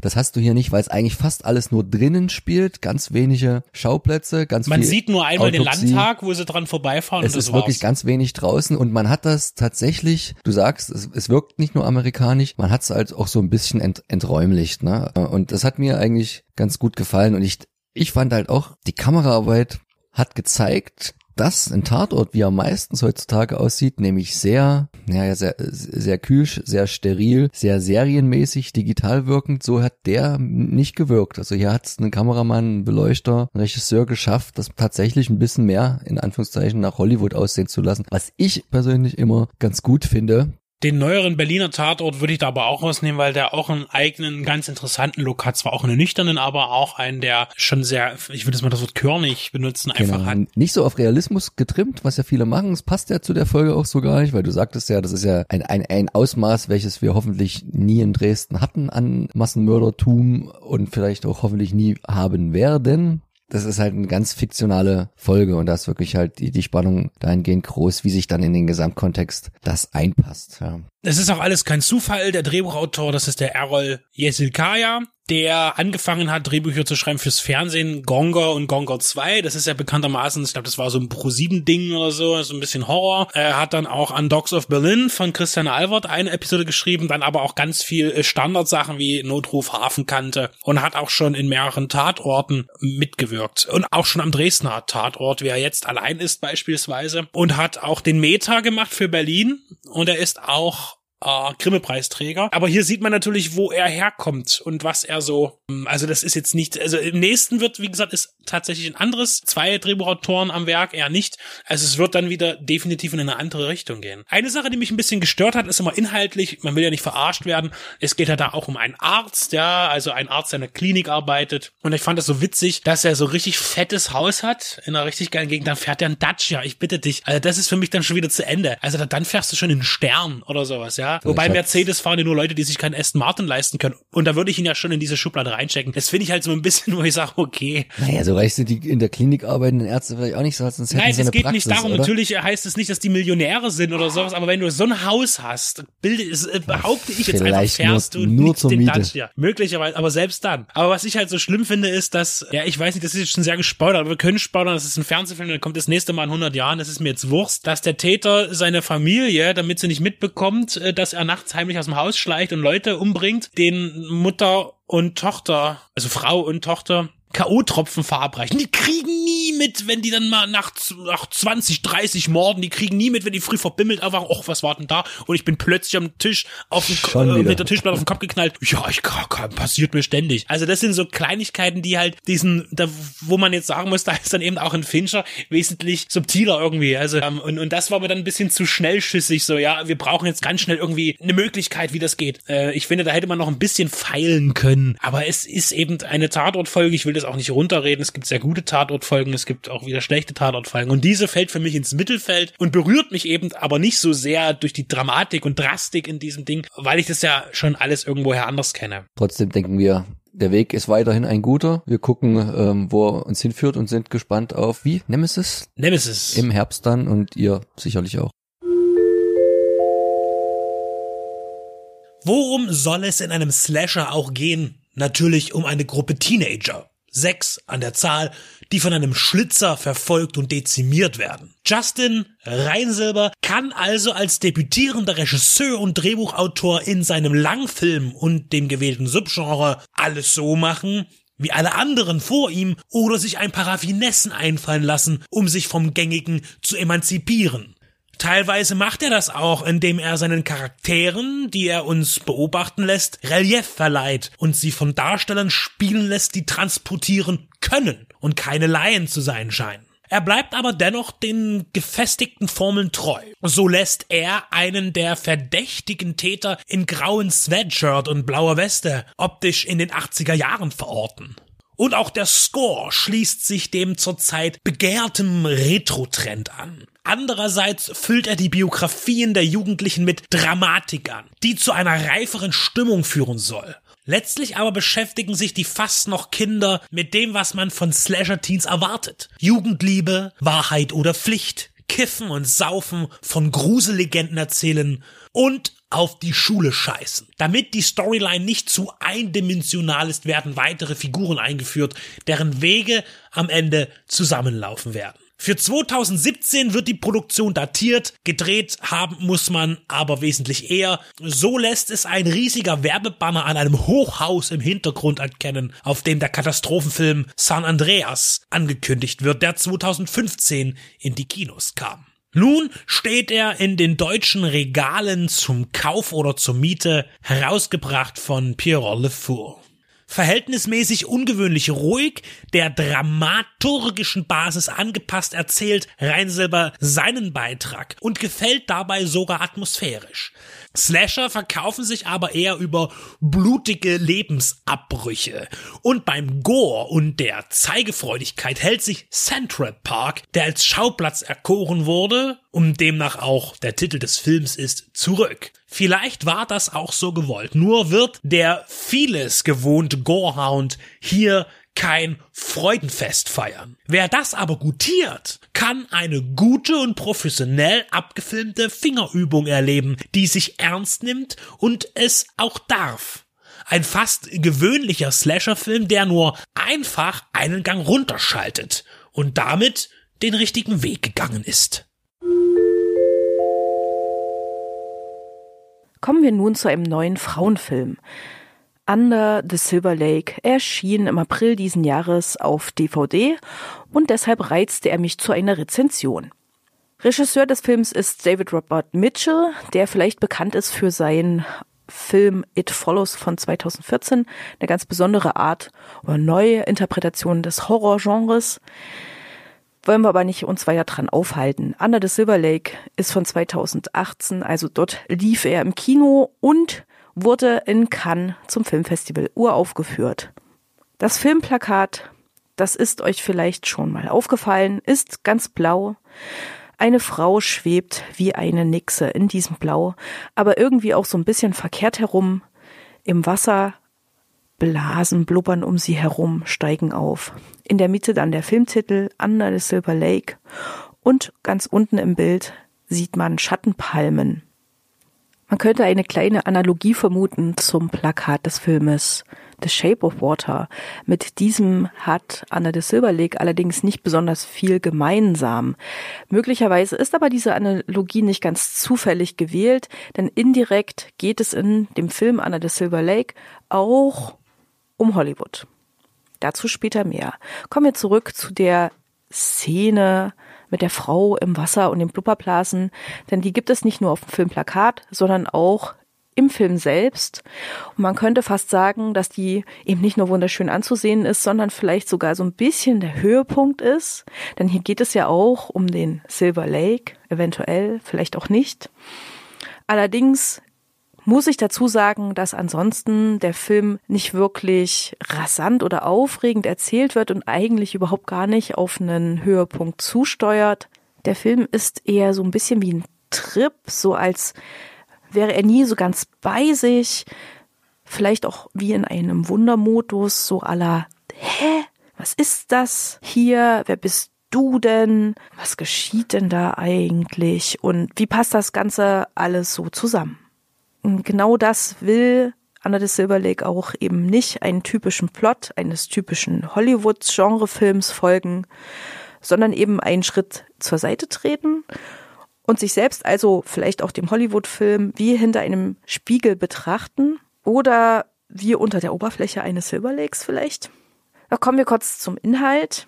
Hauptfigur Sam, gespielt von Andrew Garfield, lebt in einer Apartmentanlage irgendwo in Los Angeles, vermutlich sogar in Hollywood, dem Stadtteil selbst und beobachtet seine Nachbarin Sarah, eine hübsche junge blonde Dame, am Swimmingpool, der dann so in der Mitte von dieser Anlage die, äh, platziert ist. Er ist ein bisschen so ein Spanner. Kurz darauf lernt er sie auch kennen und dann verschwindet sie plötzlich ohne einen Hinweis, ist einfach weg. Das Apartment ist leer. Eigentlich hatten sich alle beide verabredet, aber Sarah ist verschwunden. Und dann macht sich Sam natürlich auf die Suche nach ihr, weil sie hat es ihm ganz schön angetan. Und dabei gerät er so in die seltsamsten Situationen, die man sich vorstellen kann. Er trifft auf äußerst merkwürdige Menschen in absurden Situationen. Und dabei changiert es alles eben irgendwie zwischen normal, Also der Film hat so eine sehr lakonische Art und Weise, die, diese Geschichte zu erzählen, so als wären eben diese ganzen Situationen, in die Sam gerät, normal. Aber er selbst steht da manchmal wie so ein Trottel, so eben dieses Hä? Ja. Und wir mit ihm und man stellt sich also eigentlich auch ganz oft die Frage, hat der Typ vielleicht zu viele Drogen genommen oder vielleicht auch alle, die in dieser Geschichte vorkommen? Und dann denkt man wieder, ach so, ja, ist ja Hollywood, dann ist es wahrscheinlich wieder normal. So irgendwie ist so eine Grundstimmung in dem Film. Der Film endet damit, dass Sam schließlich wieder in seiner Apartmentanlage landet. Ob er dabei Sarah gefunden hat bei seiner Odyssee durch Hollywood oder nicht, möchte ich hier natürlich noch ein bisschen offen lassen. Sam ist der typische Loser. Man erfährt über ihn, dass er schon länger keine Miete mehr gezahlt hat. Irgendwie weiß man auch gar nicht, was er so arbeitet. Er hängt so, also so ein Slacker hängt in den Tag hinein, kifft, ja, und sieht ziemlich verlottert aus. Und dennoch gibt's jede Menge Girls in dieser Geschichte und die fahren alle so ziemlich auf ihn ab und bieten ihm immer an, Sex zu haben. Allerdings verkommt der Sex hier in diesem Film so ein bisschen zum Selbstzweck. Romantische Episoden gibt es dann irgendwie eher selten. Andrew Garfield besitzt aber dabei so eine schauspielerische Nonchalance, die genau das verkörpert. Also dieses, dieses ganz seltsame zwischen irgendwelchen Elementen sein. Also der hat das, diesen Monchichi-Blick, wenn man so ganz niedlich aussieht und vielleicht ein bisschen vertrottelt, der so auch nichts kapiert oder sowas. Und auf der anderen Seite hat man seinen durchtrainierten Körper, der so gestählt ist. Und er verfolgt ja auch in einer sehr konsequenten Art und Weise des Verschwindens Sarahs und er will sie unbedingt finden. Da ist so eine Hartnäckigkeit da. Und zwischen diesen beiden Polen ist halt die Figur von Sam angelegt und äh, wie gesagt, Garfield, der verkörpert das auch unglaublich gut. Es ist ein sehr guter Schauspieler, meiner Meinung nach. Zugleich wir Frauen ja auch gerne auf halbnackte Männerkörper gucken, die gut gestellt sind.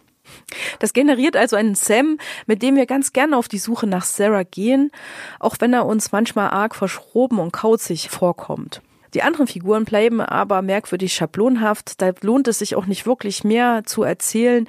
Die sind so ein bisschen scherenschnittmäßig, tauchen mal auf und dann wieder ab im Silver Lake und wirken dabei eher auf eine ikonische Art und Weise, verweisen also auf die ganze Hollywood-Maschinerie also quasi auf andere Figuren in anderen Filmen, in anderen Geschichten. So könnte man das sich vielleicht ein bisschen vorstellen. Und das passiert nicht nur mit den Figuren, sondern durchaus auch mit ganz vielen anderen Elementen in diesem Film.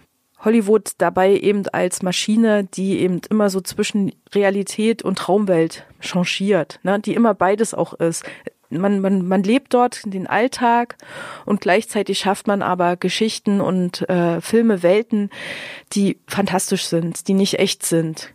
Dieses Spannungsfeld, damit versucht Anna de Silver Lake eben zu arbeiten. Es ist, grenzt also manchmal so ein bisschen an das Surreale. Ein ähnlich gelagerter Film ist für mich vielleicht Inherent Vice. Das ist eine Romanverfilmung von einem Thomas Pynchon Roman und der versteht es meiner Meinung nach wie kein anderer, diesen kalifornischen Lifestyle zwischen Realität und Traumwelt, zwischen wichtig und unwichtig, zwischen Schein und Sein zu verschriftlichen und atmosphärisch irgendwie auch zu verdichten und dem Leser näher zu bringen.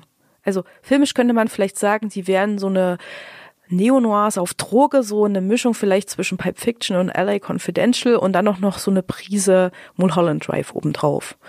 Oder so ähnlich. Genau, also es gibt sehr, sehr viele Anleihen aus, auch aus den alten Hollywood-Filmen, aus der guten alten klassischen Hollywood-Zeit der 50er Jahre. Also nicht nur die Figuren und die Atmosphäre, sondern eben besonders auch in der ästhetischen Umsetzung findet man Querverweise über Querverweise über Querverweise.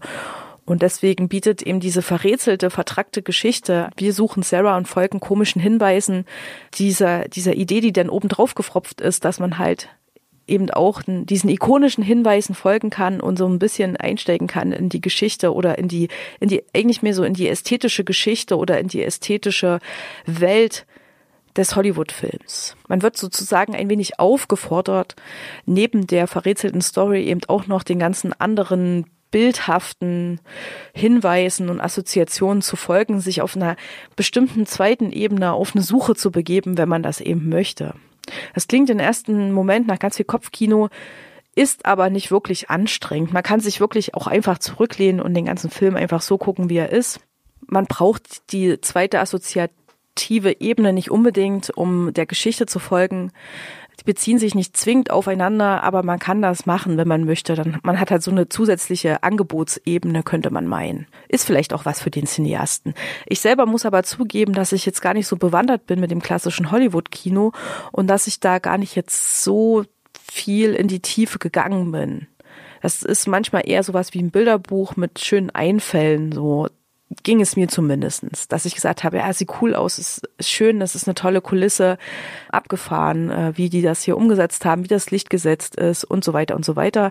Da gibt's mehr, mehrere Party Events in dem Film, also die alle sehr illuster aussehen, in komischen Settings stattfinden und so weiter. Da kann man sich wirklich ganz satt sehen. Es ist wirklich wie so ein schönes Magazin durchblättern, wenn man das möchte.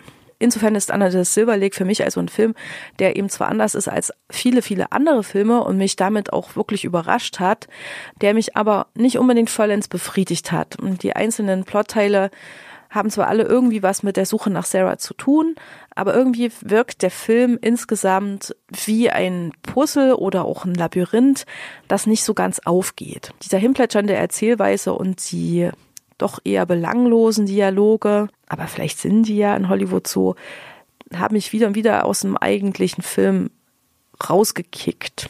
Aber die eben auf der anderen Seite Ästhetik, die tollen Bilder, die großartige Ausstattung, äh, die tollen Kulissen und dieser ganze Kram. Auch die ziellosen, dahintreibenden Figuren, muss ich sagen, haben mir gut gefallen und vermögen es mir, den Film nicht wirklich madig zu machen. Insgesamt ist das ein überdurchschnittlich guter Film, der aber, glaube ich, nicht unbedingt so einen Kultstatus erreichen wird. Dafür ist er irgendwie doch zu verschroben. So mag die Suche nach Sarah eventuell auch allegorisch als die Suche nach einem Sinn gedeutet werden können, also nach dem, was unter der blinkenden Oberfläche des Silver Lakes ist. Tod am Mississippi. Im Juni 1964 werden die drei Bürgerrechtler James Earl Cheney, Richard Schwerner und Andrew Goodman im US-Bundesstaat Mississippi ermordet. Ein Afroamerikaner und zwei weiße Juden, die im Süden unterwegs waren, um der schwarzen Bevölkerung bei den bevorstehenden Wahlen zu helfen und diesbezüglich politische Aufklärung zu leisten. Nach einer langen Ermittlung durch das FBI, die nicht von allen weißen Bürgern und Amtsvertretern gewünscht war, fand man die Täter unter den Mitgliedern des Ku Klux Klans. Ein schwarzer Mitbürger war nichts wert in dem weißen System im Süden der USA. Rassismus gab es sicher im ganzen Land, aber nirgendwo war es so salonfähig wie hier. Als man nach den drei mutmaßlichen Toten Vermissten am vermuteten Ort sucht, fand man zuvor mindestens sieben Leichen von Afroamerikanern, um die kein großes Aufhebens gemacht wurde. Viele sagten, der Fall würde nur so stark aufgeblasen werden, weil auch zwei Weiße zu Schaden kamen. Selbst FBI-Chef J. Edgar Hoover soll erst nach erhöhtem Druck von Lyndon B. Johnson auf den Fall reagiert haben. Diese erschütternde, reale Kriminalgeschichte wurde mehrfach medial aufgearbeitet. Die bekannteste Version dürfte Alan Parkers Mississippi Burning von 1988 gewesen sein. Prominent besetzt mit Gene Hackman und Willem Dafoe als FBI-Agenten. Doch noch bevor sich die USA selbst 1975 in der dokumentarischen Fernsehproduktion Attack of Terror, The FBI vs. the Ku Klux Klan auseinandersetzte wurde am 27.06.1974 im Fernsehen der DDR, der deutschen sogenannten Demokratischen Republik, die Aufarbeitung dieses Vorfalls ausgestrahlt. In einer Eigenproduktion. Die Botschaft war einfach und vorsichtig gesagt auch polemisch, denn die Aussage wird immer wieder deutlich. In den USA gibt es nur Hass. Der Klassenfeind ist böse. Man sollte aber nicht behaupten, dass die DDR-Verfilmung verlogen sei. Das würde zu weit gehen. Man verspürt sogar eine gewisse Vorsicht. Die beiden ermittelnden FBI-Agenten werden nämlich von tschechoslowakischen Darstellern gespielt. Keine Deutschen. Vielleicht wollte man den Mund dann hier doch nicht so voll nehmen, denn der Zweite Weltkrieg und all seine grotesken und menschenverachtenden Mitgeschehnisse waren noch nicht so lange her. Gerade mal 30 Jahre.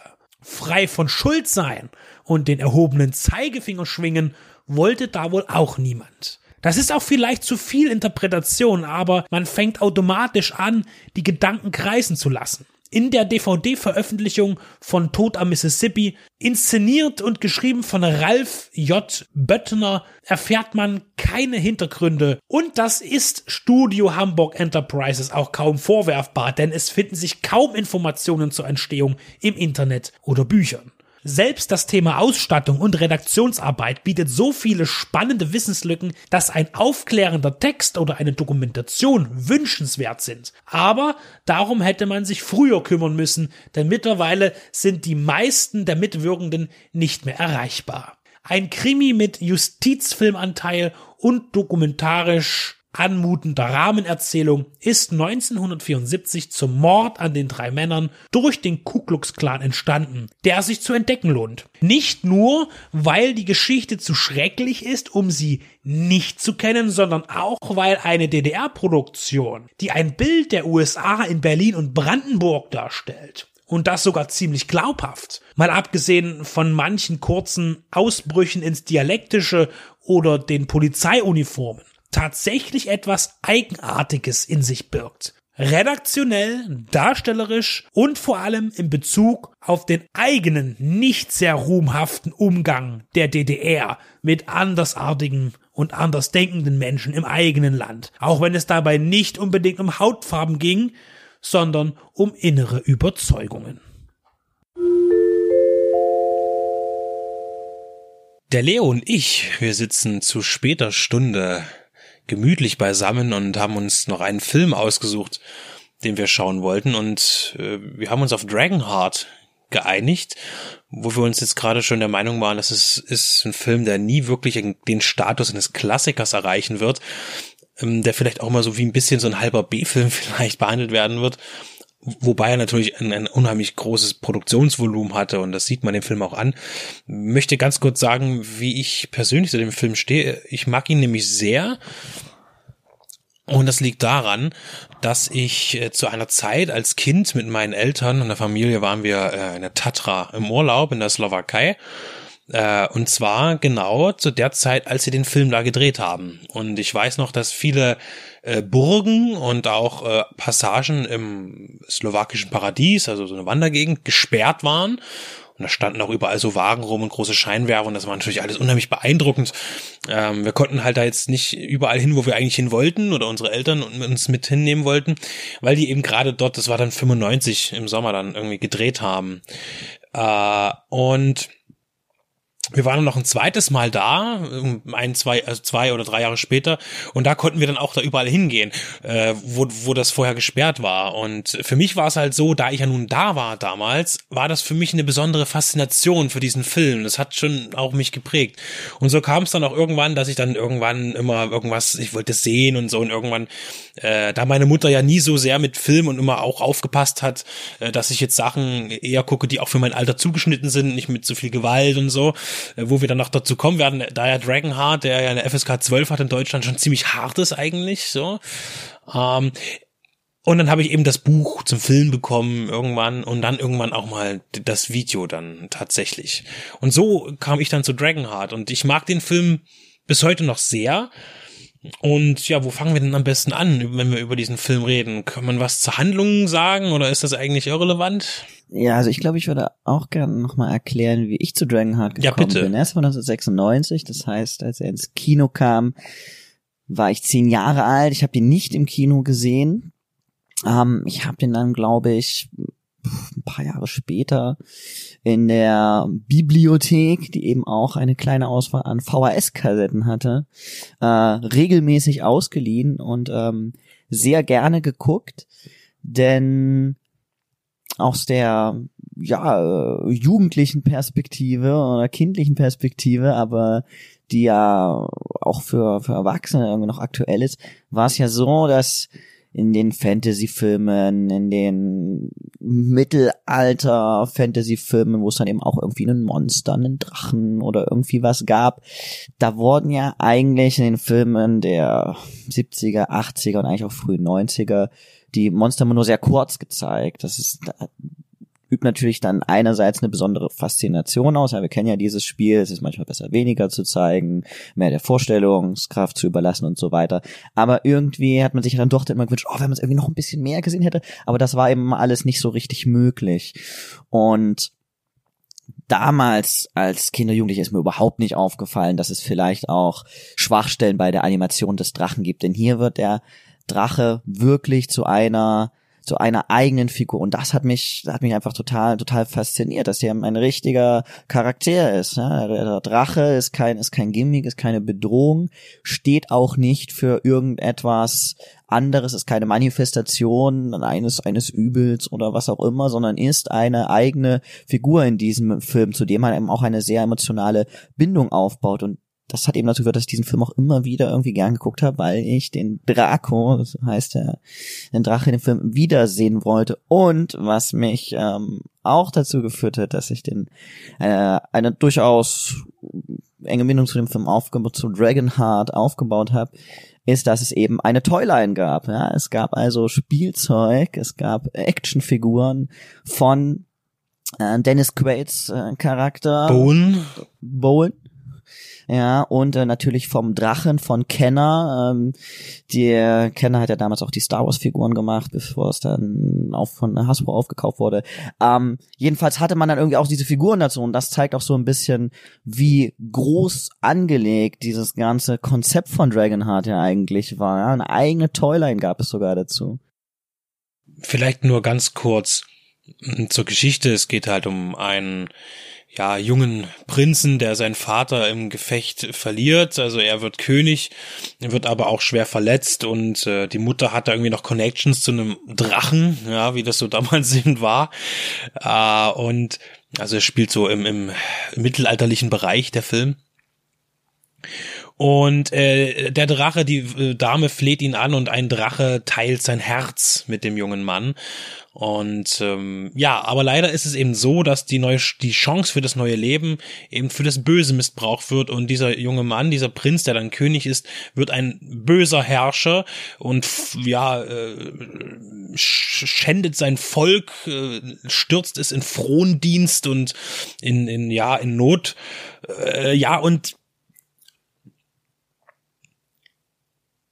der Ritter, der den jungen Mann eigentlich auch über seine Zeit lang aufgezogen hat, ist halt unheimlich enttäuscht, also Bowen in dem Fall, und schwört Rache an diesem Drachen, weil er sagt, sein Herz hat den jungen Mann verdorben.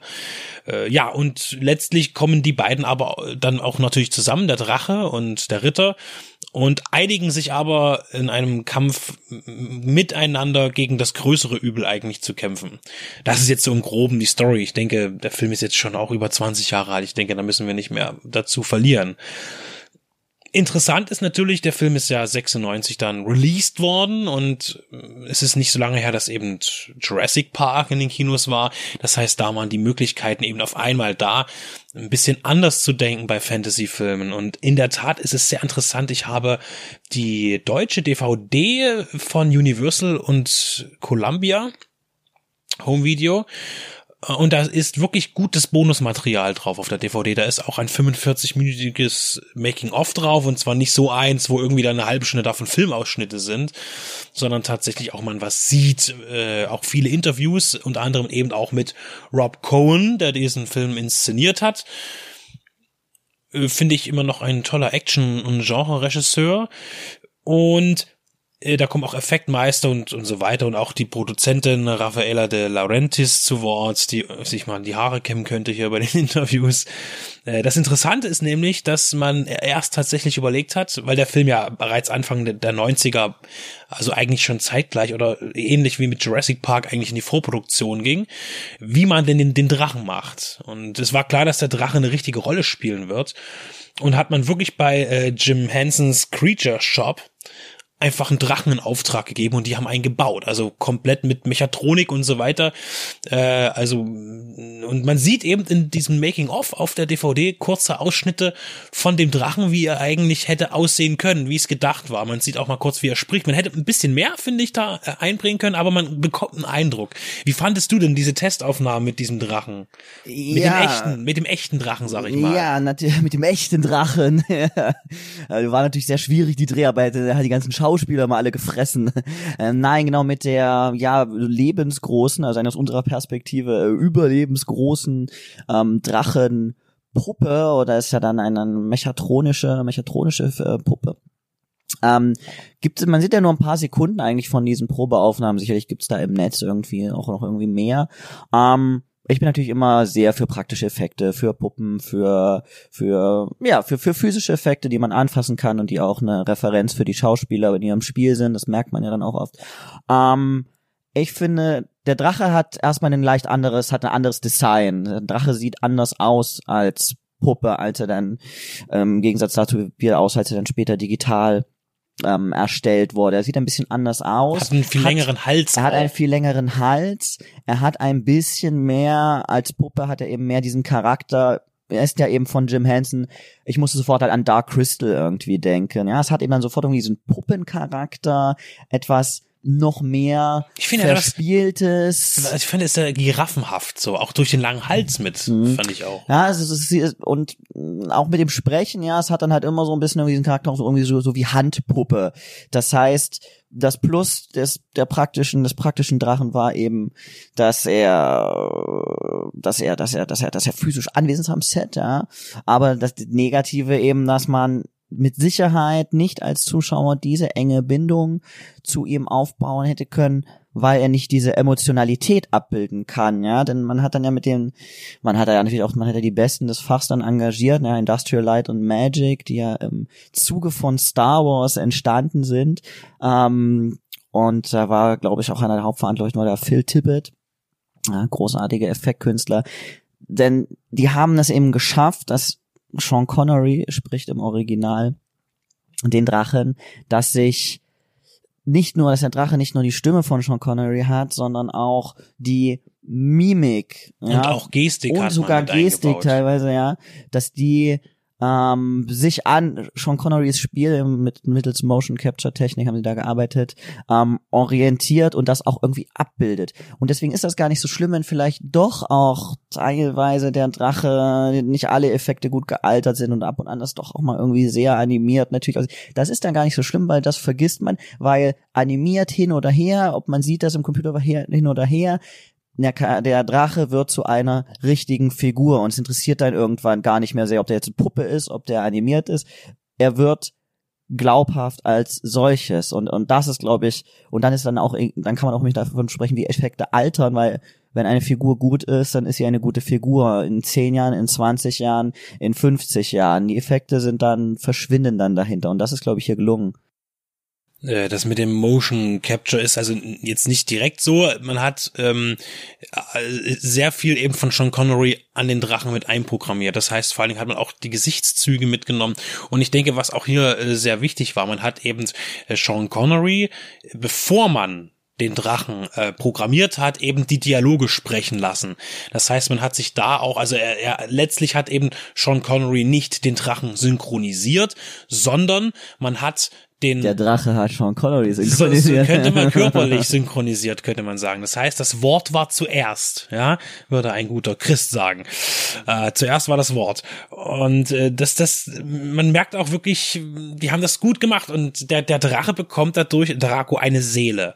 Und es geht ja auch in dem Film um die Seele. Er sagt ja auch selber, äh, ich könnte meine Seele verlieren. Das ist ihm ganz wichtig, dem Drachen. Also da ist auch Tiefe drin und der Drache ist eben glaubhaft und wird noch viel glaubhafter dadurch, dass man unheimlich genial darauf geachtet hat, eben die praktischen Effekte mit den Drachen, mit dem Digitalen zu verbinden. Und eigentlich ist wirklich nur der Drache computeranimiert in diesem Film und alles andere, fast alles andere, ist praktisch. Und wir hatten die eine Szene, wo eben Bowen auf einem Pferd auf über eine Wiese reitet und der Drache nebenher ein bisschen rumflattert und man halt tatsächlich immer beim, beim richtigen Flügelschlag eben ähm, ihm auch das Haar wegweht. Und da hat man auf ganz viele kleine Details geachtet, ähm, schon eben bei den Dreharbeiten, die Supervisor für die Special Effects haben da echt super Arbeit geleistet und sagen, ja, wir müssen jetzt hier das und das machen, äh, damit es dann hinterher sich gut verbinden lässt, dass das äh, Computerkonstrukt und das reale Bild.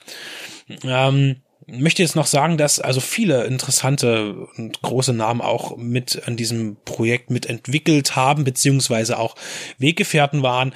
Ähm, ich sehe gerade dass Kenneth Branagh genauso beim Regieposten durchaus im Gespräch war wie auch Richard Donner.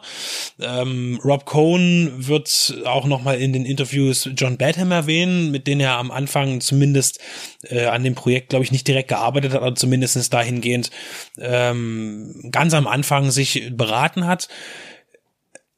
Liam Neeson war übrigens auch nochmal im Gespräch für den Bone, ja, und selbst, und das finde ich eigentlich ziemlich krass, weil da zeigt sich nämlich, ähm, dass der Film hätte auch in eine ganz andere Richtung gehen können, denn er ist durchaus komödiantisch, er hat komödiantische Züge, aber ein Robin Williams als Bowen zu sehen, das fände ich halt zu albern, weil man äh, identifiziert ihn ja mit mit bestimmten Sachen einfach mit dem wirklich mit den er hat auch ernste Filme gemacht, aber wenn er was Lustiges macht, ähm, er hätte aber viel mehr Interesse daran eigentlich gehabt, den Drachen zu sprechen, ja, äh, aber also könnte ich mir jetzt auch nicht vorstellen ihn in dieser Rolle. Hast du nicht gerade davon gesprochen, dass Liam Neeson äh, angedacht war? Ja, auch. Ach, auch. Okay. Ja, ja. Also es gab ja natürlich immer, wie das immer so ist, es gibt immer mehr, mehrere Menschen, die da bei solchen Casting äh, dann äh, in, in Betracht kommen. Also das sind jetzt nur zwei Beispiele. Ähm, wo wir gerade beim Cast sind, was ich unbedingt sagen möchte, ist, dass die Rolle des Antagonisten doch sehr gut besetzt wurde mit David Thewlis, denn man möchte dem eigentlich ununterbrochen äh, eine klatschen, ja, also ich meine, dass das, das Aussehen äh, hat dieser Darsteller nun mal einfach, dafür ja, kann er sozusagen auch nichts, ja. aber es wird auch hier einfach so eingesetzt, weil er ist so unsympathisch und er ist einfach wirklich so ein Arsch, das kann man durchaus sagen. Ja, man, man will ihm eigentlich eigentlich nur ständig eine knallen ähm, und das auch schon, als er noch eigentlich ein Kind oder ein Jugendlicher ist. Ja, ist er wirklich äh, man kriegt einen richtigen Hass auf diese Figur. Und das ist sehr gut, denn, denn Dragonheart ist im Grunde ein Märchenfilm, ja. Es ist ja kein aufwendiges Shakespeare-Drama, sondern es ist eine einfache, schön gestrickte mit ein paar kleinen Gimmicks.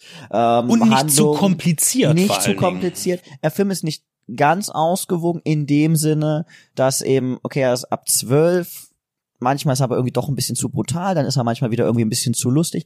Aber das alles trägt vielleicht auch eher dazu bei, dass er einfach abwechslungsreich ist und dass man ihn irgendwie einfach gerne immer mal wieder schaut. Er ist nicht ganz komplett ausgewogen, was eben auch vielleicht das Schöne. Er ist eben auch nicht ganz, ganz glatt gebügelt. Er ist auch sehr einfach in der Darstellung halt des, des Königreiches oder der Region, in der er spielt. Das heißt, es gibt halt einen König, was da genau er regiert. Er regiert eigentlich nur dieses Dorf noch. Also es ist alles, es ist alles sehr einfach. Hm? Es ist alles sehr einfach gehalten ähm, und man erklärt auch nichts. Es ist einfach ein, ein fantastisches Mittelalter, so, das man eben darstellt. Äh, und da bietet sich natürlich auch die Slowakei wunderbar als Kulisse an. Und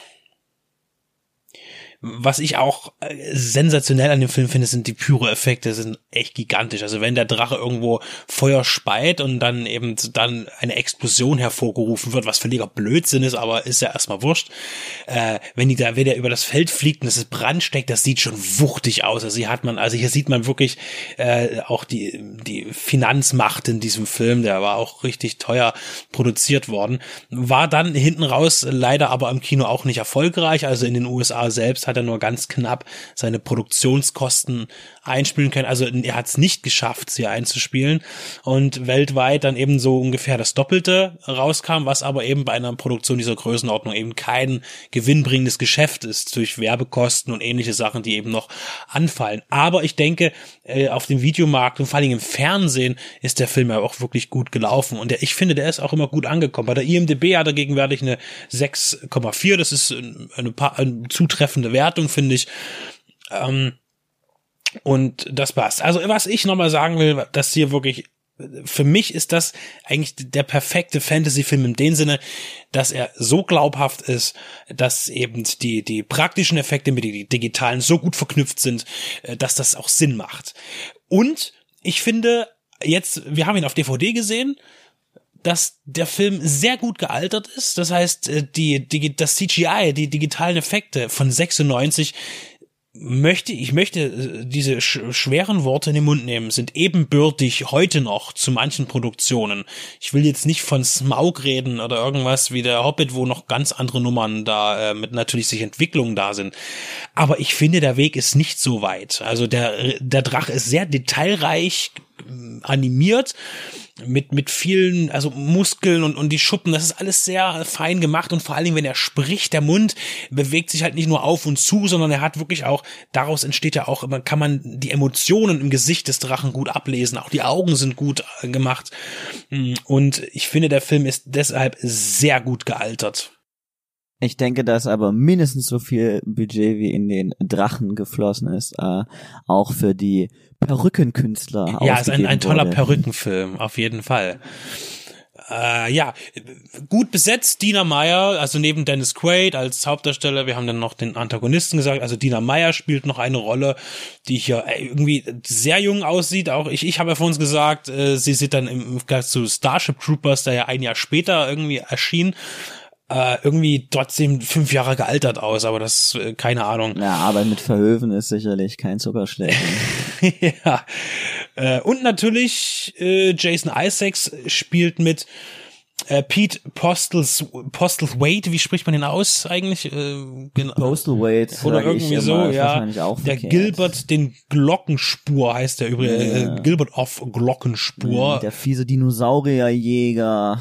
Ja, und äh, Brian Thompson spielt mit Ja, und das versteckt sich auch hinter einem Bart. Fiesling, Fiesling schlechthin, den ich ja mal in einem Starscream im äh, Neon Zombie Magazin porträtiert habe und da bin ich glaube ich gar nicht auf seine Rolle in Dragonheart eingegangen und tatsächlich hat er hier eine sehr unsympathisch gute Rolle, gleichsam wie Jason Isaacs, der ja auch immer irgendwelche Fieslinge spielt. Ich möchte noch zum Abschluss noch was sagen, und zwar Randy Edelman. Wir haben uns vor uns mal seine Vita angeschaut, den Komponisten, der hat wirklich viel Blödsinn, blödsinnige Filme vertont. Äh, aber in Dragonheart hat er wirklich einen super genialen Score abgeliefert, der einfach wirklich atmosphärisch ist, also hymnisch ist und wirklich sehr gut auch Emotionen transportieren kann. Übrigens auch ein Trailer, der oft verwendet wird, äh, Trailer, ich sage es schon, darauf will ich hinaus, Musik, die oft in Trailern benutzt wurde. Das heißt, bei ganz anderen Filmen, auch Fantasy-Filmen, wurde die Musik genommen, um andere Filme zu bewerben, ja, obwohl das gar nicht die Musik aus dem Film dann war. Oder zum Beispiel als Universal äh, ihre 100-Jahres-Feier hatte und diesen Trailer gebaut haben, wo halt viele Filme gezeigt wurden, hat man auch an einer Stelle sehr lang den, das Thema von Dragonheart verwendet, weil es wirklich unheimlich stimmungsvoll ist. Ja, und ich finde dieses, diesen Soundtrack, der lohnt sich wirklich zu hören. Der ist einfach wirklich genial. Zu hören lohnt sich natürlich auch in der deutschen Fassung äh, die Stimme des Draco, denn die wird von Mario Adolf gesprochen. Ist eine gute Ein- Wahl, finde ich. Ja, und auch genau ist auch in Sean Connery hat ja jetzt auch eine eigentlich sehr unsaubere Aussprache. Ja, man hört ja immer klar auch seinen, seinen schottischen Einschlag, eine sehr markante, sehr markige, sehr, sehr, sehr, sehr brummige Stimme irgendwie. Oh, das klingt immer so leicht irgendwie verschluckt. Und Mario Adolf ist da, hat auch eine sehr markante Stimme und ist, glaube ich, eine sehr gute Wahl und sowieso ein, denke ich, von uns sehr geschätzter Schauspielkollege, hätte ich fast gesagt. Schauspieler Mario Adolf. Also Dragonheart für mich schon ein Evergreen, muss ich sagen. Funktioniert heute noch sehr gut. Kann man echt nicht meckern. Also das ist ein Film, der man kann jetzt wieder haben. Ich glaube, Standards hat er jetzt vielleicht nicht gesetzt, weil wir kannten ja schon aus Jurassic Park vorher. Das war auch genial. Das heißt, er hat den Standard eigentlich erfüllt. Äh, jetzt aber keinen neuen gesetzt. Ich finde aber, er ist rundum unterhaltsam. Er hat überhaupt keine Längen. Er ist auch mit 99 Minuten inklusive Abspann in der PAL-Laufzeit unheimlich flüchtig und dennoch aber nicht unbedeutsam. Also ich f- ka- schaue ihn mir auch in Zukunft immer wieder gerne an, zumal ich ja eben diese Verbindung habe, persönlich aus meiner Kindheit noch mit dem Film. Ja, und ich denke, wir haben jetzt hier ganz nett was dazu gesagt. Das sollte an dieser Stelle reichen. Und äh, auf jeden Fall, wenn er wieder mal im Fernsehen kommt oder er euch irgendwo begegnet, er lohnt sich. Was sich vielleicht nicht lohnt, sind so die Sequels, die noch kamen. Denn tatsächlich gab es ja eine ganze Reihe von Sequels noch. Äh, in, in, ich weiß, ich ab im zweiten Teil eben im Deutschen gesprochen, dann der Drago, der junge Drago oder der, der junge Drache, der da eine Rolle spielt von Oli P. Das ist, das ist eine fragwürdige Sache. Ich denke, vor allem kann man halt diese Filme nicht mit einem geringeren Budget machen. Das geht einfach nicht. Eben, und das sieht man eben auch schon im zweiten Teil. Äh, ja, ich muss zugeben, ich habe dann den dritten auch nicht gesehen äh, und was dann noch kam, den zweiten habe ich tatsächlich gesehen und das ist äh, auch überhaupt in keinster Weise natürlich irgendwie so bemerkenswert wie natürlich das Original, das auch einen ganz anderen Anspruch hatte. Also ein Film, der jung geblieben ist und sich immer wieder lohnt. Und auf der DVD steht hinten drauf, dass es ein Fantasy-Abenteuer für die ganze Familie ist. Das würden wir natürlich an dieser Stelle in Frage stellen, weil er eben, wie wir bereits sagen, so ein paar Für schon kleinste ja nicht. brutale Stellen hat, auch jetzt handlungstechnisch Entscheidungen, die getroffen werden von bestimmten Personen, zum Beispiel wenn sie ihre Mutter töten oder sowas, ist glaube ich für Kinder nicht ganz so gut, sehr Nicht kriegerischer so Film, empfohlen. äh, aber dennoch äh, definitiv ein Fantasy-Abenteuer. Das auf jeden Fall und davon ein wirklich gutes. Dragonheart. Das Unglaubliche wird wahr. So wie auch beim Deep Red Radio.